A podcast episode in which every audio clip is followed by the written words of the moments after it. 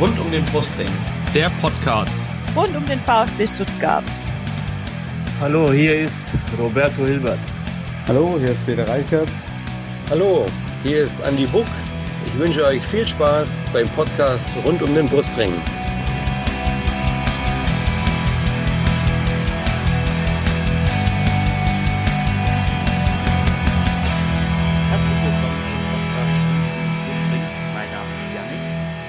Und mein Name ist Lennart.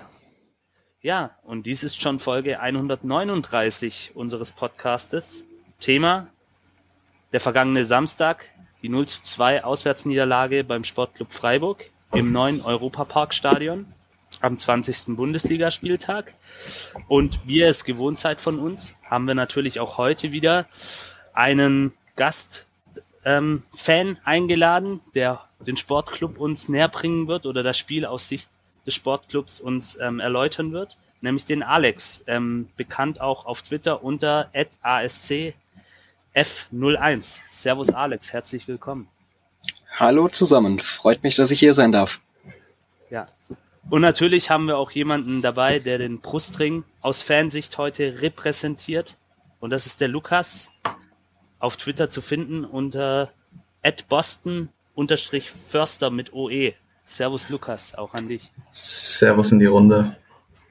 Ja. Und heute, ihr merkt schon, bisschen andere Rollenverteilung wie sonst. Die Moderation übernehme ich und die Vorstellung unserer Gäste, die macht der Lennart. Bitteschön. Ganz genau. Und wir steigen natürlich äh, ein äh, mit dem Gastgast sozusagen, dem Alex. Ähm, erstmal, ähm, wie bist du denn SC-Fan geworden? Schieß mal los. Ähm, das müsste ungefähr vor etwas mehr als zehn Jahren gewesen sein. Äh, mit der WM 2010 hat mich das Fußballfieber ganz schön erwischt. Da mhm. dann natürlich erstmal die deutsche Nationalmannschaft lange und intensiv verfolgt bis ins Spiel um Platz drei. Und ja, dann ging es ja auch relativ schnell schon los mit der Bundesliga und dann habe ich halt natürlich erstmal bloß aufgrund der lokalen Nähe hier zum SC also ich bin gebürtiger Freiburger. ähm, und im Kindergarten war es schon so, dass da alle immer am Montag über den SC geredet haben. Lustigerweise habe ich damals noch überhaupt nichts mit der ganzen Thematik anfangen können. Und dann so im Alter von 10, 11 Jahren bei eben der besagten WM ging es dann mit dem Fußball los und als dann die Bundesliga losging, habe ich dann auch immer mehr die Spiele vom SC verfolgt und bin auch seit ungefähr 2015, 2016, damals als wir in der zweiten Liga waren, immer wieder regelmäßig ins Stadion gegangen und habe dann auch seit der Saison 2016, 2017 meine Dauerkarte. Sehr schön. Du bist also ein Kind der Streichära sozusagen. Fast. Das war 2010 war noch nicht deine Zeit, aber 2012 dann, ne? Ja. Ja, sehr schön. Was war denn, ähm, ja, du hast, glaube ich, noch nicht gesagt, was war denn dein erstes Spiel im Stadion? Das war Freiburg gegen Mainz in der Saison 2013-14, war auch das erste Heimspiel, wenn ich mich recht mhm. entsinne. Und ich weiß noch gut, das haben wir mit 1 zu 2 verloren, aber ich war am Ende trotzdem glücklich, weil sie immerhin ein Tor geschossen haben und ich zumindest einmal jubeln durfte. Das war, das, ja, das war damals schon, kommt bestimmt auch wieder. Ja. Ja, schön. Ich hatten, hatten sie ja gerade im Vorgespräch schon von, von Freiburg gegen Mainz, aber dazu kommen wir später noch, glaube ich, Janik. Äh, was war denn das erste Tri Also, ich muss dazu sagen, ihr liebe Hörerinnen und Hörer seht das jetzt nicht, aber der Alex hat äh, eine Vielzahl von SC-Trikots hinter sich äh, hängen. Ähm, ist wirklich beeindruckend. Äh, was war denn von diesen ganzen Trikots dein erstes? Das äh, ist, ja doch, ist auch aus der besagten Saison 2013-14. Das war dieses schön rot-weiße mit dem Farbverlauf damals noch mit Ehrmann als Hauptsponsor und das hatte ich dann mit meinem eigenen Vornamen hinter, hinten drauf und mit der Nummer 10, äh, weil die beim SC schon seit Jahren nicht mehr vergeben wird, warum mhm. auch immer. Also seit ich SC-Fan bin, hatte noch niemand die 10. Und genau, das habe ich immer noch hier irgendwo rumhängen und dementsprechend hängen da auch schon eine ganze Menge schöne Erinnerungen dran. Sehr schön. Jetzt nochmal Anschlussfrage, wie viele Trikots hast du insgesamt? Ui, ähm, das bringt mich dazu, äh, dass ich zugeben muss, dass ich die echt mal wieder zählen müsste. Also ich denke mal, wenn ich Trikots und Trainingsklamotten und so zusammenzähle, könnten das schon so zwischen zwei und 300 Sachen sein. Sehr schön, sehr schön. Krass. Ähm, und wo ist denn dein Platz im Stadion, wenn äh, Zuschauer, ich meine, sie sind ja erlaubt, aber wenn, äh, wenn alles normal wäre, wo wäre denn dein Platz im Stadion? Ja, im neuen Stadion auf der Südtribüne oder auch der roten Wand, wie wir da mhm. mit Augenzwinkern in Freiburg gerne zu sagen. Und dort im äh, Block S, die ist dreigeteilt in Block S, C und F. Und Block S ist der ganz links, wenn man quasi von der Fernsehperspektive drauf schaut. Sehr schön. Das könnten wir bei uns auch mal machen, oder Janik? Statt 35 A, B, C, D, E, äh, Block VfB. Das finde ich nette, nette Geschichte. Aber funktioniert Fall, wahrscheinlich auch nur bei, bei, bei, bei kleineren Stadien. Äh, wir haben so viele Blöcke, ich glaube, da bist du mit VfB schnell durch. Ähm, und ähm, ja, danke, dass wir dich auf diese Weise näher kennenlernen dürften. Und bevor wir gleich über das Spiel reden, wollen wir erstmal noch den äh, Lukas jetzt noch kennenlernen. Lukas, auch an dich die Frage, wie bist du VfB-Fan geworden? Da gibt's gar nicht so eine krasse Geschichte eigentlich. Also soweit ich mich erinnern kann, war ich es immer. Auch keine, keine Aussetzer irgendwie drin gehabt. Ähm, keine Ahnung, ich spiele, also ich habe seitdem ich ganz klein war immer Fußball gespielt und ich war immer VfB-Fan. Wie es genau dazu gekommen ist, weiß ich, um ehrlich zu sein, gar nicht so genau. Dann schließe ich doch gleich die erste, die nächste Frage an. Was war denn dein erstes VfB-Spiel im Stadion? Ähm, das war ein 7-0 Heimsieg gegen ah. Gladbach. Damals noch mit sagen, Pavel Prokrepniak. nee, damals, damals noch mit Pavel Prokrepniak, der glaube ich ja. drei Tore geschossen hat. Ja, das war auf jeden Fall ein gutes erstes Spiel. Ja, das, das stimmt, das stimmt. Da erinnere ich mich auch noch dran gut. Ähm, hast du ein Trikot vom VfB? Und was war dein hm, erstes? Ja, ja. Ja, mehrere. Ähm, das müsste weder die Bisevic gewesen sein. Äh, mhm. Schwarzes Auswärtstrikot, glaube ich. Ähm, die Saison das müsste vielleicht irgendwie so, also es muss bestimmt schon fast acht, neun Jahre her sein. Äh, gleich gefolgt von Timo Werner dann irgendwann. Ja, sehr gut. Und abschließend, wenn wir wieder ins Neckarstadion dürfen, wo wäre da dein Platz? Ähm, Cannstatter Kurve, direkt hinterm Tor. Sehr gut. Ja, und wenn ihr äh, auch so sein wollt wie der, äh, wie der Lukas dann äh, und bei uns im Podcast mitmachen wollt, dann meldet euch einfach bei uns, denn wir suchen noch für fast alle Rückrundenspiele äh, Gäste. Also für Frankfurt haben wir schon jemanden. Ähm, und für ein weiteres Spiel hat sich heute schon jemand bei Twitter gemeldet, äh, aber nach Frankfurt ist quasi noch alles offen. Meldet euch einfach bei uns über die bekannten Kanäle und damit übergebe ich wieder zurück an den Yannick, um über dieses Auswärtsspiel in Freiburg zu sprechen am Samstag. Yannick, bitte. Ja, sehr gerne. Und äh, wir steigen mal ein mit der Aufstellung. Ähm, die hatte sich insofern geändert zum vorherigen Spiel gegen RB Leipzig, dass Borna Sosa zurückgekehrt war. Ähm, des Weiteren ähm, war es so, dass äh, Alex TBD und Kulibali wieder hinter Kalajdzic ähm, gespielt haben. Und ansonsten Mangala Endo, man kennt's, der Maschinenraum, das zentrale Mittelfeld wie gehabt, Führig auf der rechten Seite und die Dreierkette mit Ito, Anton, Mafropanos und natürlich Flo Müller im Tor, der quasi ja zurückgekehrt ist in seine alte fußballerische Heimat. Äh, ja, dann wollen wir mal in den Spielverlauf einsteigen. Ähm, und zunächst einmal gab es aus Stuttgarter Sicht ähm, eigentlich das ein oder andere Positive auch zu sehen. Ähm, der VfB hat zunächst einmal gut verteidigt, konzentriert verteidigt, ohne aber dabei richtige Akzente nach vorne zu setzen. Ähm, und Freiburg war einfach wach in den Zweikämpfen. Lukas, war das auch dein Eindruck der ersten Minuten, wenn du dich zurückerinnerst? Ja, ich fand die Anfangsminuten relativ ereignisarm, bis es dann irgendwann Richtung führigste Distanzschutz ging. Wir haben einen relativ sortierten Eindruck gemacht, fand ich. Und auf jeden Fall die Akzente nach vorne haben halt schon gefehlt. Die Kreativität irgendwie ein bisschen. Genau. Und ähm, dann nochmal geschwind zur Aufstellung. Ähm, hat dich irgendwas überrascht an der Aufstellung? Die Rückkehr von Borna Sosa beispielsweise, eigentlich ja nicht, ne? Ist ja gesetzt auf der Seite. Hast du dir was anderes gewünscht im Vorab oder war das so okay für dich, die Aufstellung? Ich fand's okay. Also ich find's gut, dass wir TBD die Chance geben. Macht sich auch relativ gut, wie ich finde, dafür, dass es seine ersten Spiele sind. gut, Sosa, wenn der fit ist, muss natürlich spielen. Vor allem jetzt, wo Sasa dann auch wieder zurück ist. Also dahingehend eigentlich fand ich alles in Ordnung. Ja, und dann, dann nehmen wir natürlich auch den Alex mit in die Verlosung. Alex, wir haben gerade über die ersten Minuten gesprochen. Äh, war das auch dein Eindruck, ähm, dass Freiburg, also dein Team, einfach wacher war in den Zweikämpfen, vielleicht auch ein bisschen galliger, wie man ja heutzutage gerne sagt?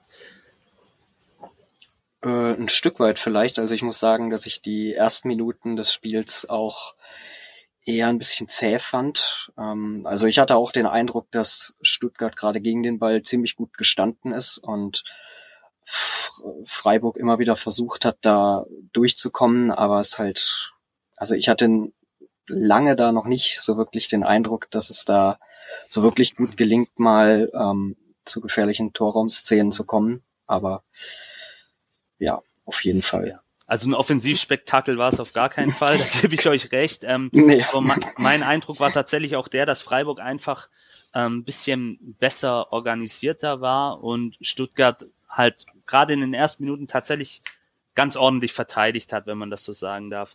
Äh, ja, der Lukas hat's vorweggenommen, äh, Distanzschuss von Fürich weit drüber, eigentlich gar nicht der Rede wert. In der neunten Spielminute war das. Ähm, Kalajdzic dann ebenso in der elften Minute. Ähm, Beides, wie ich gerade schon gesagt habe, nicht besonders gefährlich. Ähm, dann Schlotterbeck, der Nico Schlotterbeck, da muss ich immer aufpassen, gibt er zwei davon. Äh, Nico Schlotterbeck zum eigenen Keeper geklärt, eigentlich auch nicht besonders gefährlich. Ähm, ja, VfB oft wie in den letzten Partien zu umständlich, zu überhastet, ähm, zu unüberlegt, auch aus meiner Sicht. Lennart, mhm. Auch dein Eindruck? Ja. Ja, das, also das, mich hatte, mich hat das echt gestört. Also gerade die, diese überhasteten Schüsse. Ähm, wir kommen ja später noch drauf, dass der VfB irgendwie von dem, was ihn, was ihn stark gemacht hat, ähm, nämlich dieses, dieses Ballbesitzspiel, ziemlich abgerückt ist. Das, das hängt natürlich auch immer ein bisschen vom Gegner ab. Aber dieses, das äh, führe ich dann, also ja, man hätte vielleicht in der Vergangenheit auch einfach mal früh abziehen müssen in manchen Situationen, aber halt nicht so. Also, also es war halt viel zu, viel zu unüberlegt, wie du, wie du auch sagst. Und ähm, ja, also und dann halt einfach zu umständlich auch in der in der in, in der Ausführung. Da wird hier nochmal da nochmal quer gespielt, aber halt nicht zielgerichtet. Das ist so ein bisschen war so ein bisschen dieses dieses Walterball hin und her geschiebe ohne ohne Raumgewinn und dann ist dabei halt weg, weil du halt auch nicht die Zweikämpfe vernünftig äh, bestreitest. Hm. Lukas, war das auch so dein Eindruck, dass da die Mannschaft einfach ähm, ja vielleicht auch eine Blockade gerade hat, ähm, es nicht hinbekommt, ein äh, strukturiertes Offensivspiel aufzubauen? Ja, also es fehlt halt irgendwie massiv die Kreativität zurzeit. Also muss auch irgendwo so sein, wenn man seit fünf Spielen kein Tor mehr geschossen hat. Ähm, ich glaube schon, dass vor allem, da wir halt echt eine sehr, sehr, sehr junge Mannschaft haben, dass so ein Abstiegskampf und der Negativstrudel, in dem wir uns gerade befinden, da gut und gerne mal auch eine Blockade auslösen kann. Aber es ist schon erschreckend, wenn man sich überlegt, wie wenig Kreativität dann da doch nach vorne geht. Wobei ich das, ich muss, muss ich mal ganz ehrlich sagen, ich finde das mit dieser, mit dieser jungen Mannschaft, finde ich auch ehrlich gesagt schwierig, weil du hattest in am Samstag standen genau zwei Spieler auf dem Platz, die, die, ähm, die jünger als, als 21 waren, nämlich TBD und, ähm, und äh, Kulibali, der eine ist 18, der andere 20, die anderen sind alle mindestens 22, 23, 24. Ja, also Endo ist 27, 28, Mangala, also Sosa ist auch schon 24, also und hat ja auch echt auch schon einiges erlebt hier. Also ja, die Mannschaft ist im Vergleich zu anderen Mannschaften, also wenn ich mir die Freiburger angucke, dass die hatten äh, ein paar Spieler, die so rund um die 30 sind. Äh, Alex korrigiere ich mich, wenn ich wenn ich falsch liege, aber da sind die hatten die sind insgesamt ein bisschen älter, aber das ist jetzt nicht so, als wären wir mit der U19 aufgelaufen, fand ich. Ähm, und ähm, das, ja, ich finde das so, so, ein bisschen schwierig, das immer aufs, aufs Alter zu schieben.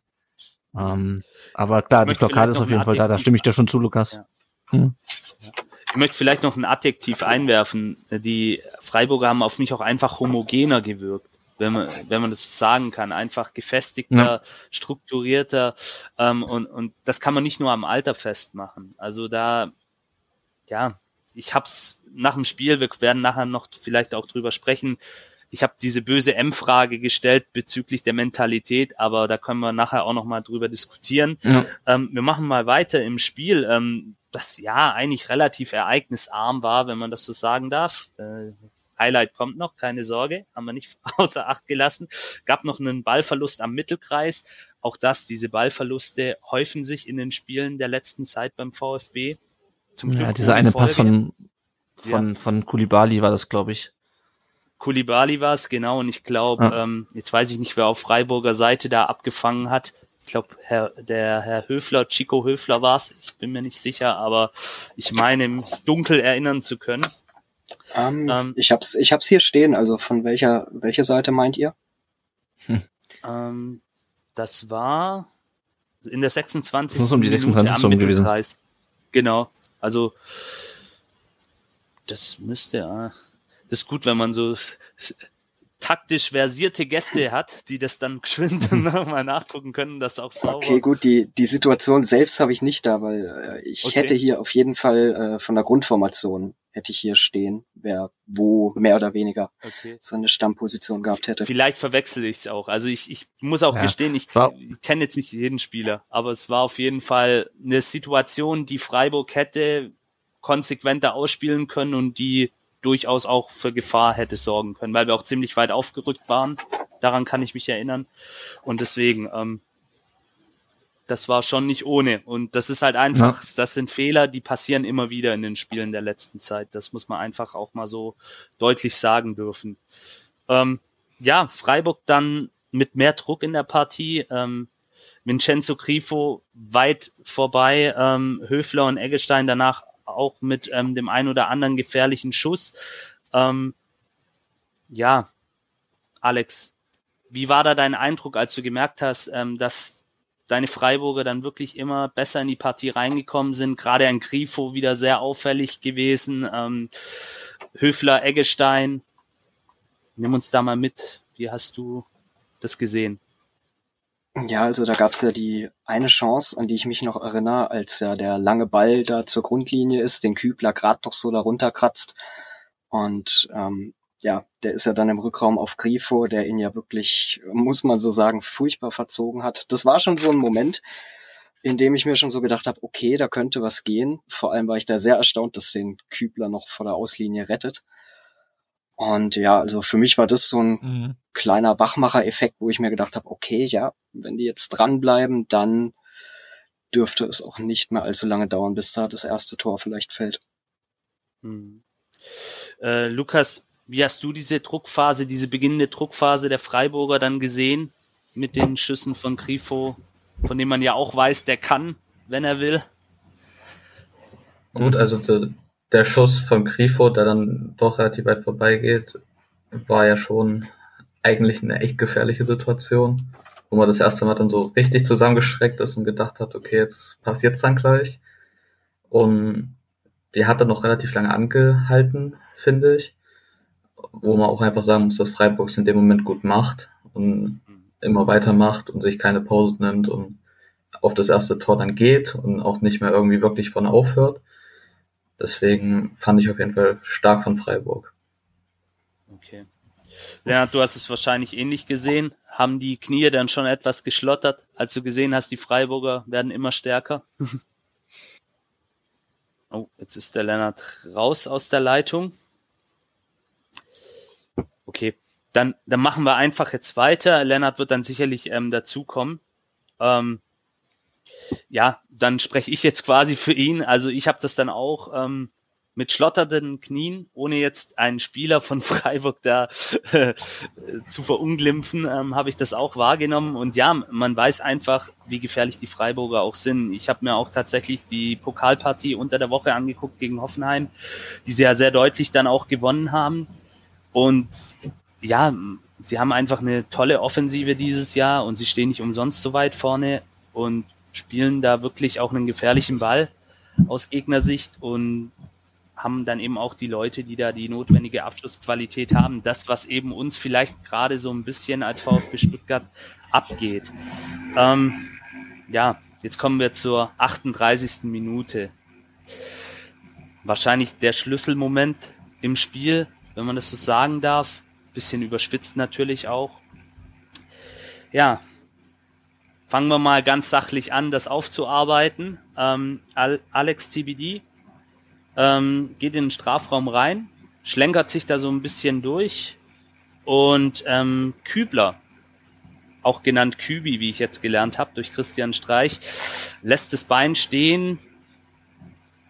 Ja, da, wie gesagt, da kommen wir gleich hin. Ähm, und Alexis TBD ähm, stolpert drüber, fällt im Strafraum und Tobias Stieler zeigt auf den Punkt. Ähm, danach der VAR-Eingriff und Tobias Stieler nimmt das Ganze wieder zurück. Und bevor wir jetzt über diese Situation diskutieren, ähm, Colinas Erben, allseits bekannt ähm, aus Funk und Fernsehen mittlerweile auch und natürlich über die sozialen Medien, ähm, haben heute dazu eine kleine Stellungnahme veröffentlicht. Und zwar folgendes. Ähm, ich zitiere, das VAR-Protokoll erlaubt ein solches Vorgehen ausdrücklich. Der Schiedsrichter kann in reviewfähigen Situationen, also wenn es um ein Tor, einen Strafstoß oder eine rote Karte geht, ähm, oder eine Spiele oder auch eine Spielerverwechslung beispielsweise, kam ja auch schon vor, ähm, von sich aus ein On-Field-Review durchführen. Beispielsweise, wenn er vermutet oder sich unsicher ist, etwas Wesentliches ähm, übersehen oder falsch wahrgenommen zu haben. Ja, lassen wir jetzt mal so sacken. Wie gesagt, die Stellungnahme gab es heute bei Colinas Erben. Und ähm, ich habe die Sendung nicht gesehen. Dennis Eitekin war bei Sky 90 zu Gast, ähm, hat auch über diese Situation ähm, geredet und hat dann auch von einem Telefonat mit Tobias Stieler erzählt, der ihm das dann so auch kommuniziert hat, ähm, weil natürlich ähm, diese ganze Geschichte für viel Diskussionsstoff gesorgt hat auch außerhalb von Stuttgart, war, glaube ich, die Szene am Wochenende, die am meisten, ja, auch in den sozialen Medien, in sämtlichen Talkshows, ähm, die mit Fußball zu tun haben, besprochen wurde. Ähm, ich möchte jetzt mal zuerst unseren Gast dazu befragen. Zunächst einmal, ist es für dich diese Elfmeterentscheidung eine klare Fehlentscheidung, die, so haben wir es ja alle gedacht, ähm, einen VAR-Eingriff rechtfertigt? Also grundsätzlich muss ich erstmal sagen, dass meiner Ansicht nach in dieser Formulierung klare Fehlentscheidung äh, die ziemlich größte Schwachstelle des Videoassistenten liegt, weil mhm. Ich das Gefühl habe, dass wir gerade darüber ja Woche für Woche am meisten diskutieren, was ist eine klare Fehlentscheidung und was nicht. Und also zumindest ich habe den Eindruck, dass wir, also dass genau da die Ursache darin liegt, dass wir seit Einführung dieses Videobeweises gefühlt mehr diskutieren als davor. Also tatsächlich muss ich auch sagen, äh, meiner Ansicht nach wäre das jetzt auch keine klare, hundertprozentige, also eine wirklich hundertprozentige Fehlentscheidung wäre es jetzt nicht gewesen. Ähm, von daher, ähm, ja, also ich, ich sehe es tatsächlich so wie Matarazzo, der in der PK nach dem Spiel von einem 30 bis 35 Prozent mhm. Elver redet. Aber ähm, eben es also es wäre jetzt kein 0% Elfmeter gewesen. Also eine Schwalbe war es jetzt schon mal auf gar keinen Fall. Hm. Ja, es wurde ja auch viel darüber diskutiert, äh, ob Kübler da eine aktive Bewegung macht etc. Und ja, ich persönlich bin da auch bei dir, Alex, ähm, und auch bei Pellegrino Matarazzo. Wenn er ihn aus dem Spiel raus pfeift, und das hat er ja getan, er hat ja auch freie Sicht, er ist genau dahinter gelaufen, ähm, dann ist das, dann muss er den Elver auch geben. Und ähm, diese Regel, die da jetzt Colinas Erben ähm, wahrscheinlich auch ähm, nochmal nachgelesen haben oder auch nochmal zitiert haben, die sorgt dann eben genau für solche Diskussionen, wie wir sie jetzt seit Samstag führen. Äh, Lukas, holen wir dich mal mit rein. Wie siehst du das Ganze? Ähm, beziehungsweise was waren deine Gedanken, Gefühle in dieser Szene? Als ich die Szene das erste Mal dann in der Wiederholung gesehen habe, habe ich mir gedacht, okay, es ist halt einfach ein 50-50 oder 35 Prozent Elfmeter. Und war mir deshalb relativ sicher, dass wir den Elfmeter letztendlich noch bekommen, weil es halt einfach keine klare Fehlentscheidung ist. Ich meine, Kübler stellt halt sein Bein raus, dann dauert es aber noch einen Moment, bis TBD letztendlich dann drüber stolpert oder dran hängen bleibt. Ähm, wie gesagt, kann man geben, muss man nicht geben so wie es dann gelaufen ist, dass er erst gegeben wird und dann Videobeweis ist natürlich irgendwie unglücklich dann letztendlich in der Darstellung. Und ich glaube, wenn der halt aus dem Spiel raus nicht gegeben worden wäre, würden wir da jetzt gar nicht mehr so großartig drüber reden. Richtig, genau. Das ist nämlich auch der springende Punkt in diesen ganzen Diskussionen, in denen natürlich dann auch Sven Mislintat, der ja das Ganze dann auch im darauf folgenden, am nächsten Tag äh, ausgestrahlten Doppelpass auch nochmal besprochen hat, ähm, wo, es, wo dann in Stuttgart dann auch so ein bisschen ähm, was unterstellt wird, ähm, dass sie rumheulen, wie man so schön äh, sagt. Aber ja, das ist einfach der springende Punkt, wie diese ganze Geschichte zustande kommt. Wenn er den nicht pfeift und abwinkt gleich von Anfang an, dann, dann diskutieren wir hier auch gar nicht. Und ich möchte vielleicht auch nochmal ähm, klarstellen, aus meiner Sicht war das da nicht der Grund, warum wir das Spiel verloren haben. Also der SC Freiburg, um mal vorzugreifen auf das Fazit, hat das Spiel ganz klar verdient gewonnen. Da brauchen wir gar nicht drüber sprechen. Aber ich muss ähm, aber ja. Sorry, gerne, sag du noch gern fertig. Gerne. Nee, das war's eigentlich schon, Alex. Du darfst ruhig. Okay, ähm, ja, ich muss auch sagen, ich find's halt mal wieder ein schönes Beispiel, wie man mit einer transparenteren Kommunikation da echt einiges an Unmut und einiges, was da ziemlich heiß gekocht serviert wurde in diversen Zitaten, hätte verhindern können. Aber was ich jetzt nochmal, äh, um ganz kurz nochmal auf die Situation zurückkommend, auch nochmal äh, finde, ist halt, ähm, also dass ich es auch als ausschlaggebendes Argument sehe, dass da halt Kübler eben das Bein nicht nochmal aktiv in Richtung Gegenspieler bewegt, sondern das Bein steht da und die beiden kommen sich halt ins Gehege. Kübler kann sich halt nicht in Luft auflösen und ein Kontakt ist natürlich da, keine Frage. Also das lässt sich selbstverständlich nicht leugnen, aber es ist halt immer die äh, gute alte Leier, die auch Christian Streich immer wieder anspricht, dass er auch dem Wortlaut nach immer sagt, ähm, ein Kontakt ist ein Kontakt, aber es ist nicht äh, jedes Kontakt immer automatisch auch gleich ein Foul. Und deswegen, also für mich persönlich war es da ausschlaggebend, dass das Bein von Kübler da steht, er sich nicht in Luft auflösen kann und er jetzt nicht das Bein nochmal aktiv in Richtung Gegenspieler bewegt. Klar, natürlich. Das ähm, definitiv, da, das ist ja auch so, wenn man sich die Szene auch mehrmals anschaut.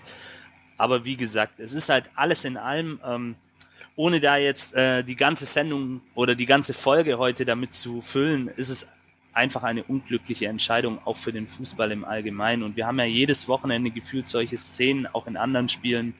Äh, letzte Woche mit VfB-Beteiligung das gleiche, wo Orban, ähm, ich weiß nicht, ob Lukas sich noch erinnert, wo Orban auch wieder TBD, ähm, ja, mit einem rustikalen Einsatz, sage ich mal, ähm, wegblockt. Ähm, ich bin auch regelmäßiger Zuschauer der Premier League. In der Premier League brauchen wir gar nicht über solche, äh, über solche Situationen diskutieren. Aber da ist es natürlich auch nochmal eine ganz andere Art und Weise, wie gespielt wird.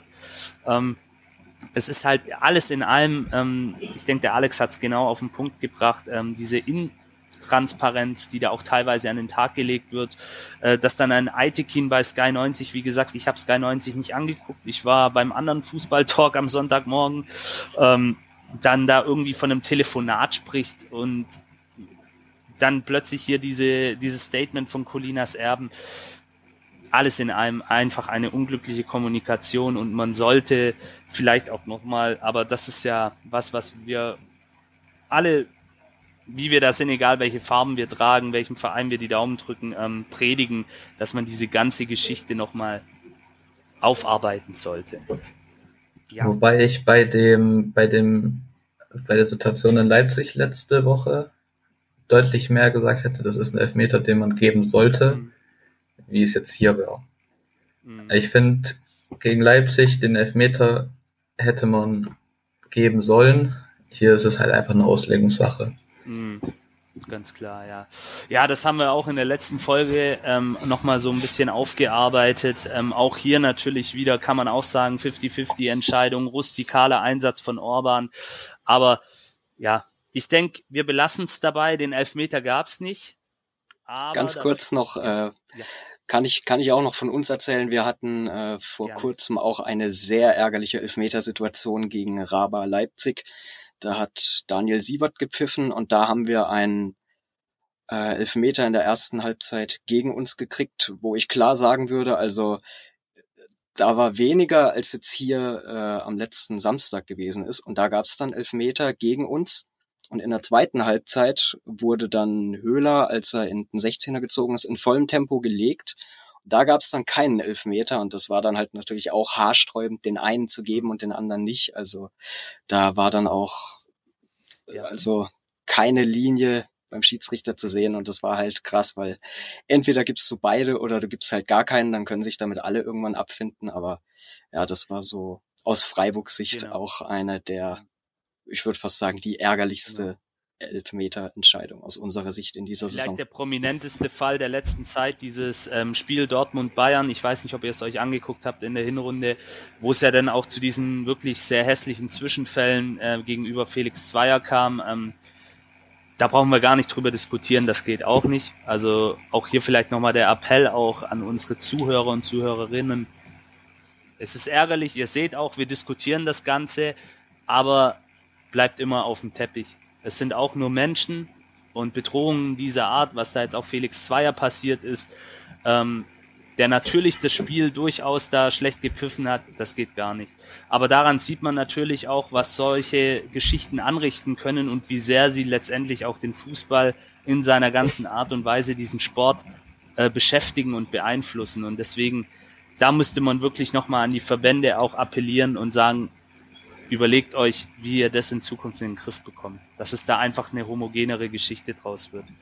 Was ich abschließend jetzt zu dem Thema noch zu sagen habe, das ist auch nicht meine Idee, aber da ich viel Basketball schaue, ähm, diese Kommunikation ist eigentlich so einfach. Wenn in der NBA zum Beispiel jemand jetzt eine Entscheidung nochmal anschaut, da wird davor gesagt, was er sich anschaut, nicht irgendwo auf einem Bildschirm gezeigt, dann erklärt er das. Und er, er erklärt halt wirklich auch, wenn es jetzt eine wichtige Entscheidung ist oder eine 50-50-Entscheidung, wieso er so entschieden hat. Das könnte man einfach im Fußball auch machen. Das würde so viel Diskussionsstoff rund um diesen Videobeweis einfach wegnehmen. Und wir würden nicht jede Woche darüber reden, ob der Videobeweis jetzt irgendwie bleiben soll, ob er gut ist. Mhm. Ja, das ist das Thema Transparenz, ne? Ja. Das ist ein interessanter Einwand auf jeden Fall. Da wurde ja auch schon von einigen vorgeschlagen, gerade das, was du gesagt hast, Lukas, ähm, Football, äh, Basketball, ähm, ich glaube auch aus dem Baseball, Eishockey wurden da schon Komponenten vorgeschlagen. Da funktioniert es ja schon seit Jahren. Aber wie gesagt, da müssen sich auch andere Leute drüber Gedanken machen. Aber Fakt ist, so wie es gerade läuft, zumindest in der Bundesliga, aber auch in anderen Ligen zum Teil, italienische Serie A, die haben da auch ganz massive Probleme zum Teil. Muss man einfach einen gemeinsamen Konsens am Ende des Tages finden. Aber nichtsdestotrotz, ähm, es gab den Elfmeter nicht. Wissen wir alle, wie die Sache ausging. Ähm, und während sich der ein oder andere dann noch zu Hause geärgert hat, ähm, inklusive mir natürlich, ähm, die Fernbedienung hat sehr gelitten mal wieder, ähm, ja, gab's dann den Treffer für Freiburg. Und zwar war es Chico Höfler, wie er liebevoll genannt wird in Freiburger Kreisen, ähm, der ja da dann doch auch relativ unbedrängt zum Schuss kommt ähm, aus der Distanz, ähm, wird dann noch unglücklich abgefälscht von Ito. Ähm, meiner Meinung nach, wenn Ito da nicht rangeht, ich will ihm keinen Vorwurf machen, er probiert natürlich, sich da reinzuwerfen, geht der Ball direkt auf Müller und er hat vielleicht die Chance, den dann noch irgendwie abzuwehren. So landet er natürlich dann unglücklich ähm, und unhaltbar ähm, im Tor. Ja, aber auch schon die Entstehung, wieder so eine Geschichte, Umschaltspiel beim VfB, formieren. Ähm, Lennart, wie hast du das Tor gesehen, auch in seiner Entstehung? Ich habe eigentlich die Entstehung kaum noch gesehen, weil ich mich so sehr über das ähm, über über den den Elfmeter äh, aufgeregt habe. Aber ja, es ist halt der VfB ist ist ist wieder ist wieder unsortiert. Der Ball kommt da rein. Du also du kriegst halt das vorher schon nicht richtig wegverteidigt, dann legt er den halt nach hinten ab und der steht da im Rückraum halt wieder frei wie sonst was. Ja, äh, vielleicht wäre Müller wirklich dran gewesen, wenn Ito nicht den Fuß reingehalten hätte, aber es war irgendwie schon keine Ahnung, es war halt wieder so bezeichnend, dass wir uns A direkt danach ein Gegentor fangen und zwar aus einer Situation heraus, wo wir nicht wieder nicht voll bei der Sache sind. Ja, das ist das über das 2-0 reden wir ja auch noch. Aber wir haben kassieren ganz häufig so Tore. Ich sage nur das 2-0 gegen Leipzig, ja, die das mit Mangala, ja, ähm, wo Mangala da umfällt oder gefault wird oder wie auch immer. Der eine beschwert, steht dahinter und beschwert sich noch. TBD ist so überrascht äh, davon, dass Leipzig plötzlich den Ball hat, dass er nicht weiß, wo er hinlaufen soll. Und das sind die entscheidenden Zehntelsekunden, die dann halt Spieler wie letzte Woche der, ähm, der Kollegin Kunku oder jetzt halt der, ähm, der Herr Schade äh, brauchen, äh, um dann halt die entscheidenden Meter zu machen. Also das geht halt viel zu schnell. Da hast du, oder das, das war es 2-0 dann, aber, ne, aber ähm, das sind halt so wir müssen in solchen Situationen einfach wacher sein. Und äh, das waren wir auch da nicht. Ähm, und ja, so fallen dann halt so Tore. Also es hat mich ex extrem gefrustet. Auch wenn natürlich schon vorher so ein bisschen absehbar war, dass äh, wir wahrscheinlich nicht ohne Gegentor rausgehen, so gut wie die, wie die Torschüsse auch der, der Freiburger schon waren. Eins muss ich noch kurz sagen. Ich habe während dem Spiel, schon direkt nach dem Tor, habe ich geschrieben, so oft wie Höfler aus der zweiten Reihe draufzieht, ja, war es schon fast klar, dass da mal einer irgendwie reinsegelt. Also Ja. Hm. Ja, aber alles in allem natürlich, ähm, so wie es Lennart gesagt hat, unfassbar. Wieder die Zuordnung. Dieses, äh, ja, von Umschaltspiel kann man da ja gar nicht sprechen, weil ähm, es gab ja Abstoß dann für Freiburg und Ja. eigentlich hatte die Mannschaft genug Zeit, sich zu formieren. Ähm, da muss ich meine erste Aussage kurz korrigieren. Das war eigentlich kein Umschaltspiel, das war eigentlich eine ganz normale Formierung und es hat einfach hinten und vorne nicht funktioniert. Ähm, Mittelfeld sowieso das ganze Spiel für mich überhaupt nicht existent. Äh, Ja, Lukas Mangala war auch super schlecht drauf. ja, Mangala, Orel Mangala völlig neben sich, muss man einfach auch mal so hart sagen. Lukas, wie hast du es gesehen, dieses 1-0? Ja, es ist am Ende natürlich unglücklich, dass Ito dahin geht. Ich bin auch der Meinung, dass Müller den sicherlich gehabt hätte. Ähm, ist halt sehr unglücklich am Ende, dass Ito den halt auch noch unhaltbar wirklich fast perfekt in die Ecke setzt. Aber die Zuordnung davon, davor, wie viel Platz er dann noch, also Höfler noch hat, um zu schießen, das darf dir halt so eigentlich nicht passieren. Hm. Ja, also wie gesagt, ähm, dass er da so frei im Rückraum oder vorm Rückraum zum Schuss kommt, das, das geht einfach nicht. Und Ito kann man da natürlich am wenigsten Vorwurf machen, Flo Müller auch nicht, aber allen anderen, das so gewinnst du in der Bundesliga einfach auch, wenn es schon ein bisschen abgewetzt klingt, gewinnst du keinen Blumentopf. Das ist einfach Fakt. Ja, und ich meine, so, so Dinger kassierst du natürlich auch, wenn du, wenn du unten drin stehst, ne?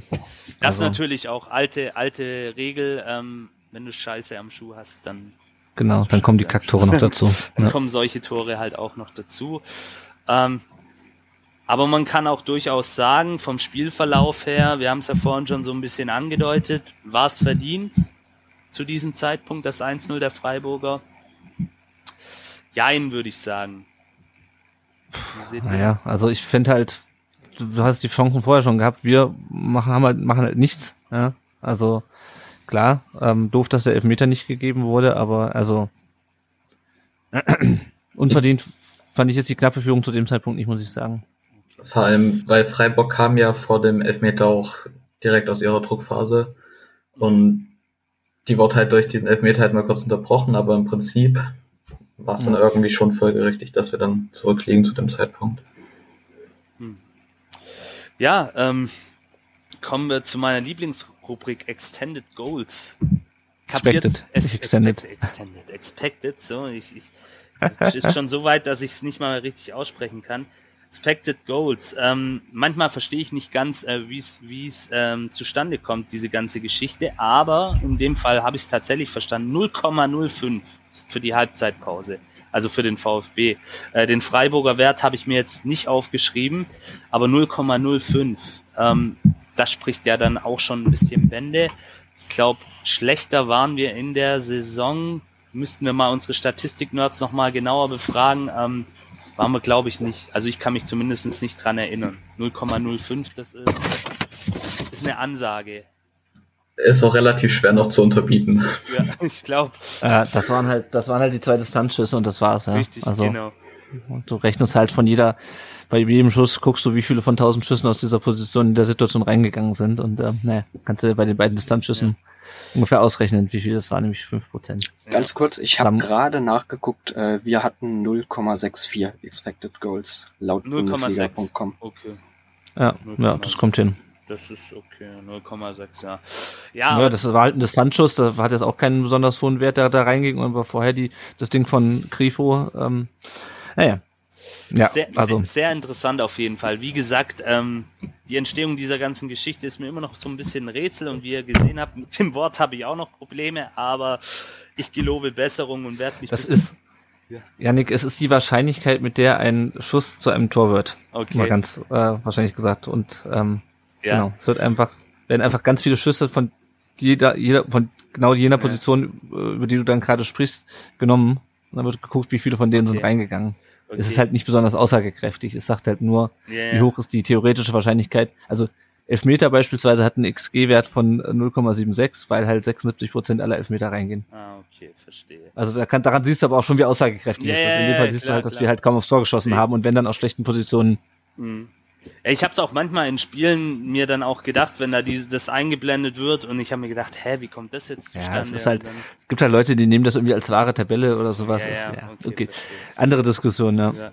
Ja, auf jeden Fall. Dann wurde zum Pausentee gepfiffen und ähm, ja, Christian Dingert hat dann für Tobias Stieler übernehmen müssen, weil der gute Mann Nein, er wurde nicht von irgendwelchen VfB-Spielern angegangen. Er hatte muskuläre Probleme. das, ist, das, ist, unser Einfluss. Ja. Wenn der, ja. was, der, was der BVB kann, das können wir schon ja. lange. Aber scheinbar hatte er das letzte Woche wohl auch, wie ich gehört habe. Mhm. Also, genau, wollte ich gerade auch sagen, dass äh, da er was, ja ne? schon mal, also dass das vor kurzem schon mal der Fall war.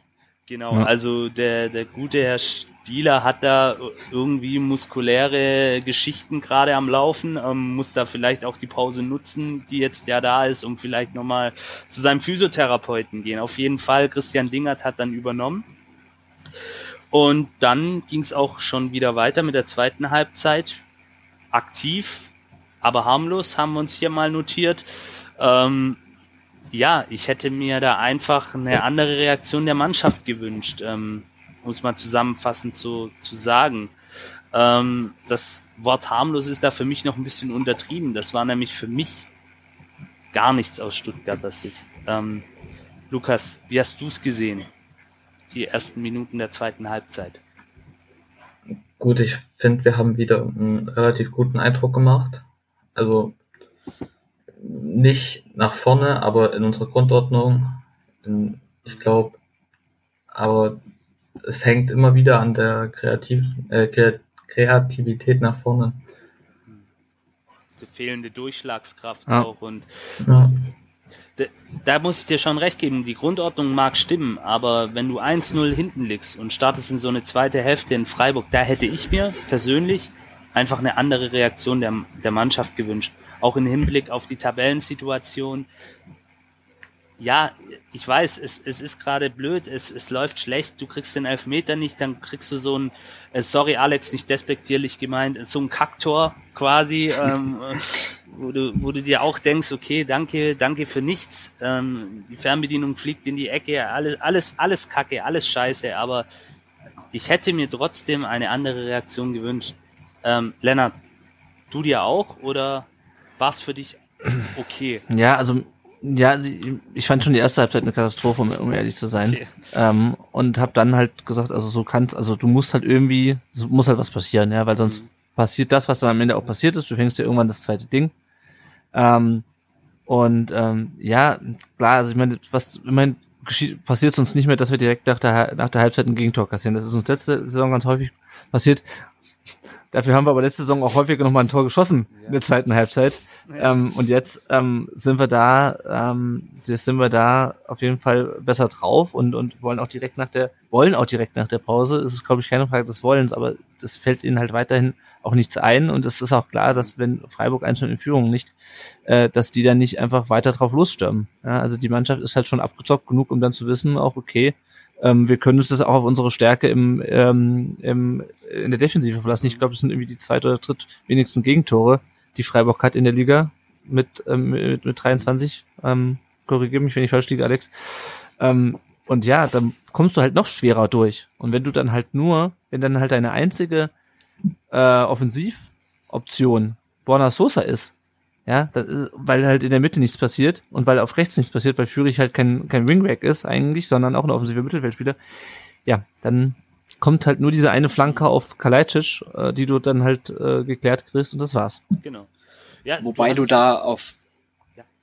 Ja. Ähm, da sprichst du auch äh, lustigerweise eine Freiburger Eigenschaft an, die wir sehr, an der es uns sehr lange gemangelt hat. Also boah, gerade wenn ich da an die Abstiegssaison 14, 15 zurückdenke, war ja Freiburgs größtes Manko, dass man sich fast in jedem Spiel immer die Butter vom Brot hat nehmen lassen und also Freiburg hat zur 80. 2-0 geführt und du hast dir gedacht, okay, ein Punkt sollte jetzt noch drin sein, wenn sie jetzt nicht komplett einnicken.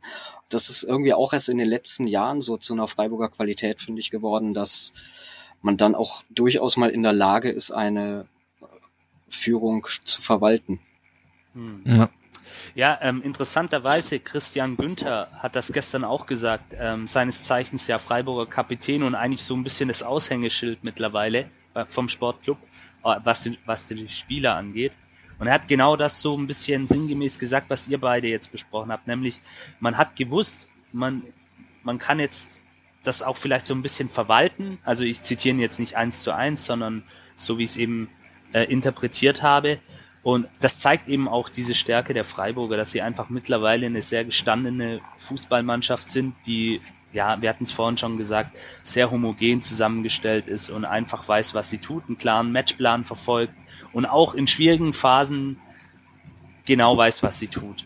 Also den Eindruck machen sie auf jeden Fall. Und das muss man, denke ich, auch mal aus schwäbischer, württembergischer, Stuttgarter Sicht anerkennen. Sie stehen verdient dort, wo sie jetzt sind. Das ist mal Ja, das auf jeden Fall. Keine Frage. Definitiv. Ja, auf jeden Fall. Da sind wir uns einig.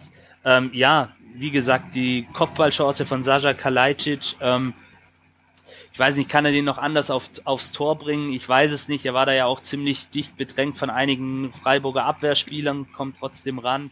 Ähm, Das ist es halt, ne? Also das hatten wir schon gegen, gegen Leipzig. Die Chancen, die wir hatten, die waren halt auch alle aus nicht so geilen Positionen. War relativ schwer, Ähm. dass er den überhaupt noch so aufs Tor gekriegt hat. Ja. Ähm, Mark Flecken natürlich dann auch mit einer wunderbaren Parade. Ähm, Gerade für mich auch ähm, einer der besten Keeper, muss ich sagen. Also der haut öfter mal solche Dinger raus. Das ist vielleicht gerade auch unser Pech. Letzte Woche war es Gulaschi.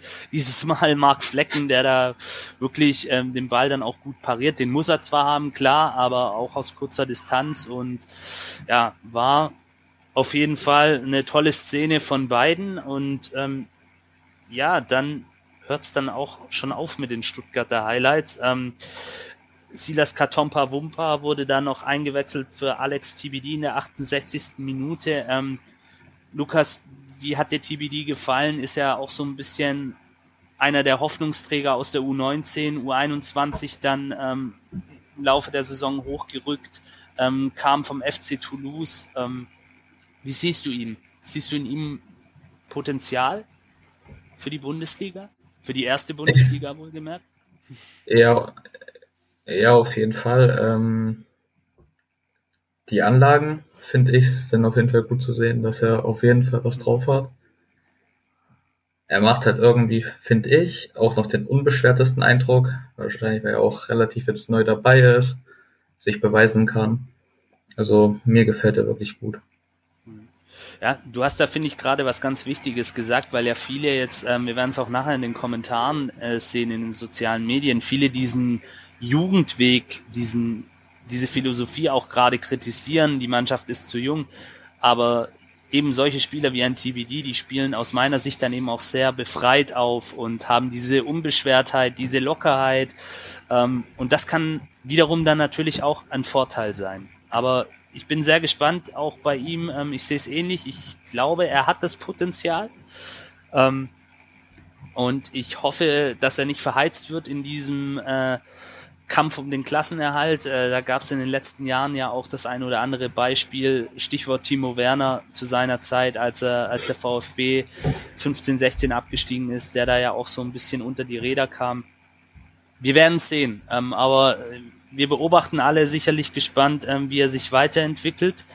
Ähm, Lennart, ähm, möchtest du noch was zu TBD sagen aus deiner Sicht? Siehst du es ähnlich wie der Lukas? Ja, ich finde ihn auf jeden Fall äh, erfrischend. Ähm, man sieht natürlich, dass er einfach noch, dass ihm einfach in manchen Situationen einfach wirklich noch die, noch die Bundesliga-Erfahrung fehlt. Ähm, also klar, der ist jetzt gerade, der ist ja auch von der U19 direkt in die in die, in die Bundesliga ges gesprungen quasi, hat, glaube ich, für die U21, wenn überhaupt nur ein, zwei Spiele gemacht, wenn ich, wenn ich richtig in Erinnerung habe. Mhm. Ähm, das ist halt, ja, ein Versprechen für die, für die Zukunft. Und momentan finde ich es gut, dass man ihn da vorne spielen lässt, weil, ähm, ich habe mich zwischendurch gefragt, ob es vielleicht statt Kulibali besser gewesen wäre, man hätte Förster da vorne reingestellt. Ja, der ist Auch ja wenn leider der ja zuletzt- ja. Ja, aber halt aus, aus sportlichen Gründen. Ich hatte gerade nochmal, äh, als ich zwischendurch meinen Rechner neu hochfahren musste, Tatsächlich. deswegen war ich auch weg, die ähm, nochmal geguckt, also der wurde halt aus sportlichen Gründen aussortiert, war ja Okay. schon nach, nach dem Viertspiel, äh, er hatte, oder Erkältung war glaube ich letzte Woche, ähm, aber ja, ja, TB TBD ist okay, aber er reißt, er reißt halt alleine nicht raus, hat schon gute Strafraumszenen, aber der braucht halt auch noch jemanden neben sich, der ihn unterstützt und das kann ist halt nicht ein Kulibali, der da zwar wie wild über den Platz rennt, ähm, aber halt einfach dann, keine Ahnung, Hm. fünfmal So dribbelt und hängen bleibt. TBD, Das wäre, glaube ich, die Lösung. Einer, der so ein bisschen die Spieler für ihn wegräumt, dass er sich da durchschlenkern und, und durchdrehen Ja, eine kann. Äh, der, der braucht eine Anspielstation halt. Ne? Der braucht eine gute Anspielstation. Das ist halt. Ja, Wobei es auch, wo, wobei ich es auch schwierig zu bewerten finde, weil letztendlich, wenn die zwei Elfmeter-Situationen anders, ge, anders gepfiffen werden, werden wir hier über TBD, der in zwei aufeinanderfolgenden Spielen Elfmeter rausholt und er ist unser großer Held. Ähm, Nee, also ich denke, Alex DBD kann man da am wenigsten Vorwürfe machen. Der Junge, wir haben es ja gerade nochmal Revue passieren lassen, kommt aus der U19, war auch eigentlich für die U19 vorgesehen, hat jetzt diesen Sprung in die Profimannschaft geschafft, hat sich da auch so ein bisschen festgespielt und bringt diesen Spirit der Unbeschwertheit der Jugend mit und ja, wie Lennart schon gesagt hat, ein, ein klares Versprechen für die Zukunft und wir dürfen, denke ich, alle sehr gespannt sein, wenn er von größeren Verletzungen verschont bleibt, ähm, wie er sich dann entwickelt hier bei uns in Stuttgart. Ähm, Ja. ja. er wurde dann, wie gesagt, in der 68. ausgewechselt. Ähm, Silas Katompa Wumpa kam dann für ihn rein. Das hatten wir schon erwähnt. Ja, und dann fiel das 2-0 für Freiburg.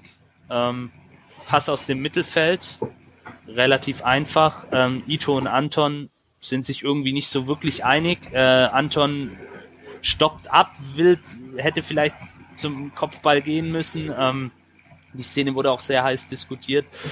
Ähm, und schade, ja, lustiges Wortspiel, ich weiß, schade, so heißt der, der gute Mann, äh, auch ein junger Spieler von Freiburg, auch so ein bisschen ein Versprechen für die Zukunft, da kann der Alex sicherlich gleich mehr dazu sagen, äh, schließt dann ganz trocken ab und entscheidet das Spiel für den Sportclub. Äh, zunächst einmal, bevor wir den Alex ins Boot holen, äh, Lennart, wie bewertest du dieses Gegentor? Was, was läuft da schief aus deiner Sicht? Ich habe es mir vorhin nochmal angeschaut, weil ich kurz bevor wir aufgenommen haben, nochmal mir versucht habe, den, den äh, Doppelpass von gestern reinzuziehen, wo das natürlich auch diskutiert wurde. Also das Ganze entsteht ja aus dem aus dem Abschlag von, von, von Flecken, den wir dann quasi ins Mittelfeld zurückköpfen, also wo wir das sogar das, das Kopfballduell gewinnen im Mittelfeld, aber der Ball halt sofort beim Gegner landet. Und dann, das ist halt, und dann passiert wieder das, was, was immer passiert. Klar, wir rücken auch weiter auf, das hat Müssen halt auch gesagt, aber du bist halt trotzdem drei gegen zwei, ja. Und dann stimmt die Zuordnung nicht. Dann kommt dieser lange, hohe Ball. Hm. Anton geht nicht in den Zweikampf. Und das, äh, Mafopanos läuft mit, weil er denkt, okay, die zwei regeln das alleine. Weil der hätte ja durchaus, der war ja an Schade dran, nur halt halt drei, vier Meter hinten. Mafopanos läuft die, äh, deckt, äh, sichert nicht gut genug ab.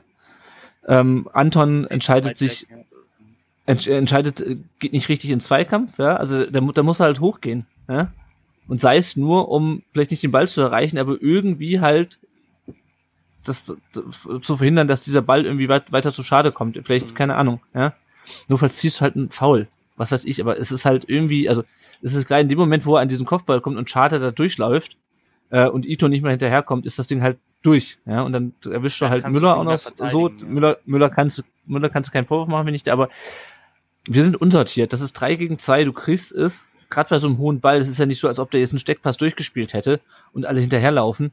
Ähm, du musst das verteidigt kriegen, aber dafür musst du halt auch in der Rückwärtsbewegung, auch wenn du hoch stehst, weil du, äh, weil du in einem Rückstand hinterherläufst, dann musst du besser sortiert sein. Ja. Und ja, dadurch, und es ist das gleiche wie gegen, wie gegen Leipzig, ja, ein Pass aus dem Mittelfeld und wir sind hinten offen und du kommst nicht mehr hinter- hinterher. Ja, und so ähm, verschenkst du dann halt, äh, ich meine, keine Ahnung, ich glaube nicht, dass wir, ich glaube eh nicht, dass wir noch ein Tor geschossen hätten, aber so nimmst du dich dann halt jeglicher, jeglicher Chance auf den Punkt.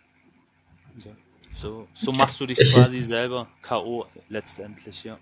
Ja. Ähm, ja, ich, ich sehe es ähnlich. Ähm, Anton muss da einfach energischer in den Kopfball reingehen, aber ich nehme auch Mafropanus da nicht mit aus der Verantwortung. Der steht einfach auch viel zu weit weg aus meiner Sicht von Schade.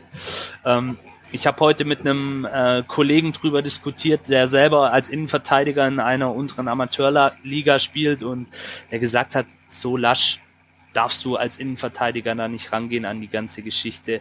Ähm, und in dem Moment, Lennart hat es ja auch gerade richtig gesagt, wo dann eben der Ball bei Schade ist, mitten in den Lauf rein. Schade ist jetzt auch nicht der langsamste, ähm, schließt da auch super trocken ab in, ins kurze Eck, glaube ich. Ähm, sehr schwer auf dann für Flo Müller da noch einzugreifen. Ähm, dem kann man da auf jeden Fall auch, da stimme ich Lennart zu, keinen Vorwurf machen. Äh, Lukas, siehst du es ähnlich oder hast du vielleicht eine Idee, wie man sowas in Zukunft auch vermeiden kann? Solche Gegentore, solche doch dann einfachen äh, Gegentreffer. Für mich, ich habe mir die Szene auch nochmal äh, gerade davor angeguckt. Was ich am schlimmsten finde, ist wirklich Mafropanos. Ähm, Ito und Mafropanos wirken beide so ein bisschen abgemeldet in der Situation. Wobei ich es bei Ito mehr verstehe, weil der vielleicht auch denkt, dass Anton probiert, den Ball dann zu ihm zu köpfen und ein bisschen weiter nach außen geht. Aber für mich hat Mafropanos einfach komplett abgeschaltet. Also Mhm, ja. der, er ist gefühlt wirklich einfach stehen geblieben und wenn der an Schade dran bleibt und nicht aus der Situation abschaltet, kann auch Mafropanos das Ding am Ende noch klären, dann ist dieses verlorene Kopfballduell und dieses verlorene Duell von Anton Mhm. auch blöd, dass es so passiert, aber dann ist es nicht, dann dreht es uns nicht das Genick. Also für mich ist der Hauptfehler fast Mafropanos. Mhm. Okay.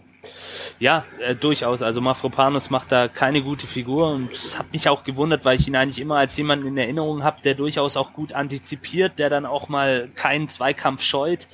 Ähm, ja, aber da können wir jetzt auch wieder die gebrauchte Floskel von vorher rausnehmen. Hast du Scheiße am Schuh, hast du Scheiße am Schuh, dann funktioniert plötzlich gar nichts mehr. Aber es ist auch eine Konzentrationssache. Irgendwie kriegt es die Truppe gerade nicht hin, sich 90 Minuten lang wirklich auf ihr Spiel zu fokussieren, ihr Spiel umzusetzen. Ich weiß es nicht. Ähm, Ja, das wurde ja jetzt auch nochmal das the- the- thematisiert gestern, dieses Thema, Entschuldigung, dieses Thema Kondition, ja, dass die halt auch konditionell nicht mehr auf der, nicht auf der Höhe sind nach den ganzen ähm, Verletzungen, Corona-Infektionen und so. Ne? Sorry, Ja, ich hatte, ich war dir ins Wort gefallen, Lukas. Das ist blöd immer, wir machen das oft auf Mentalität und Wille, aber in solchen Situationen liegt für mich halt wirklich daran.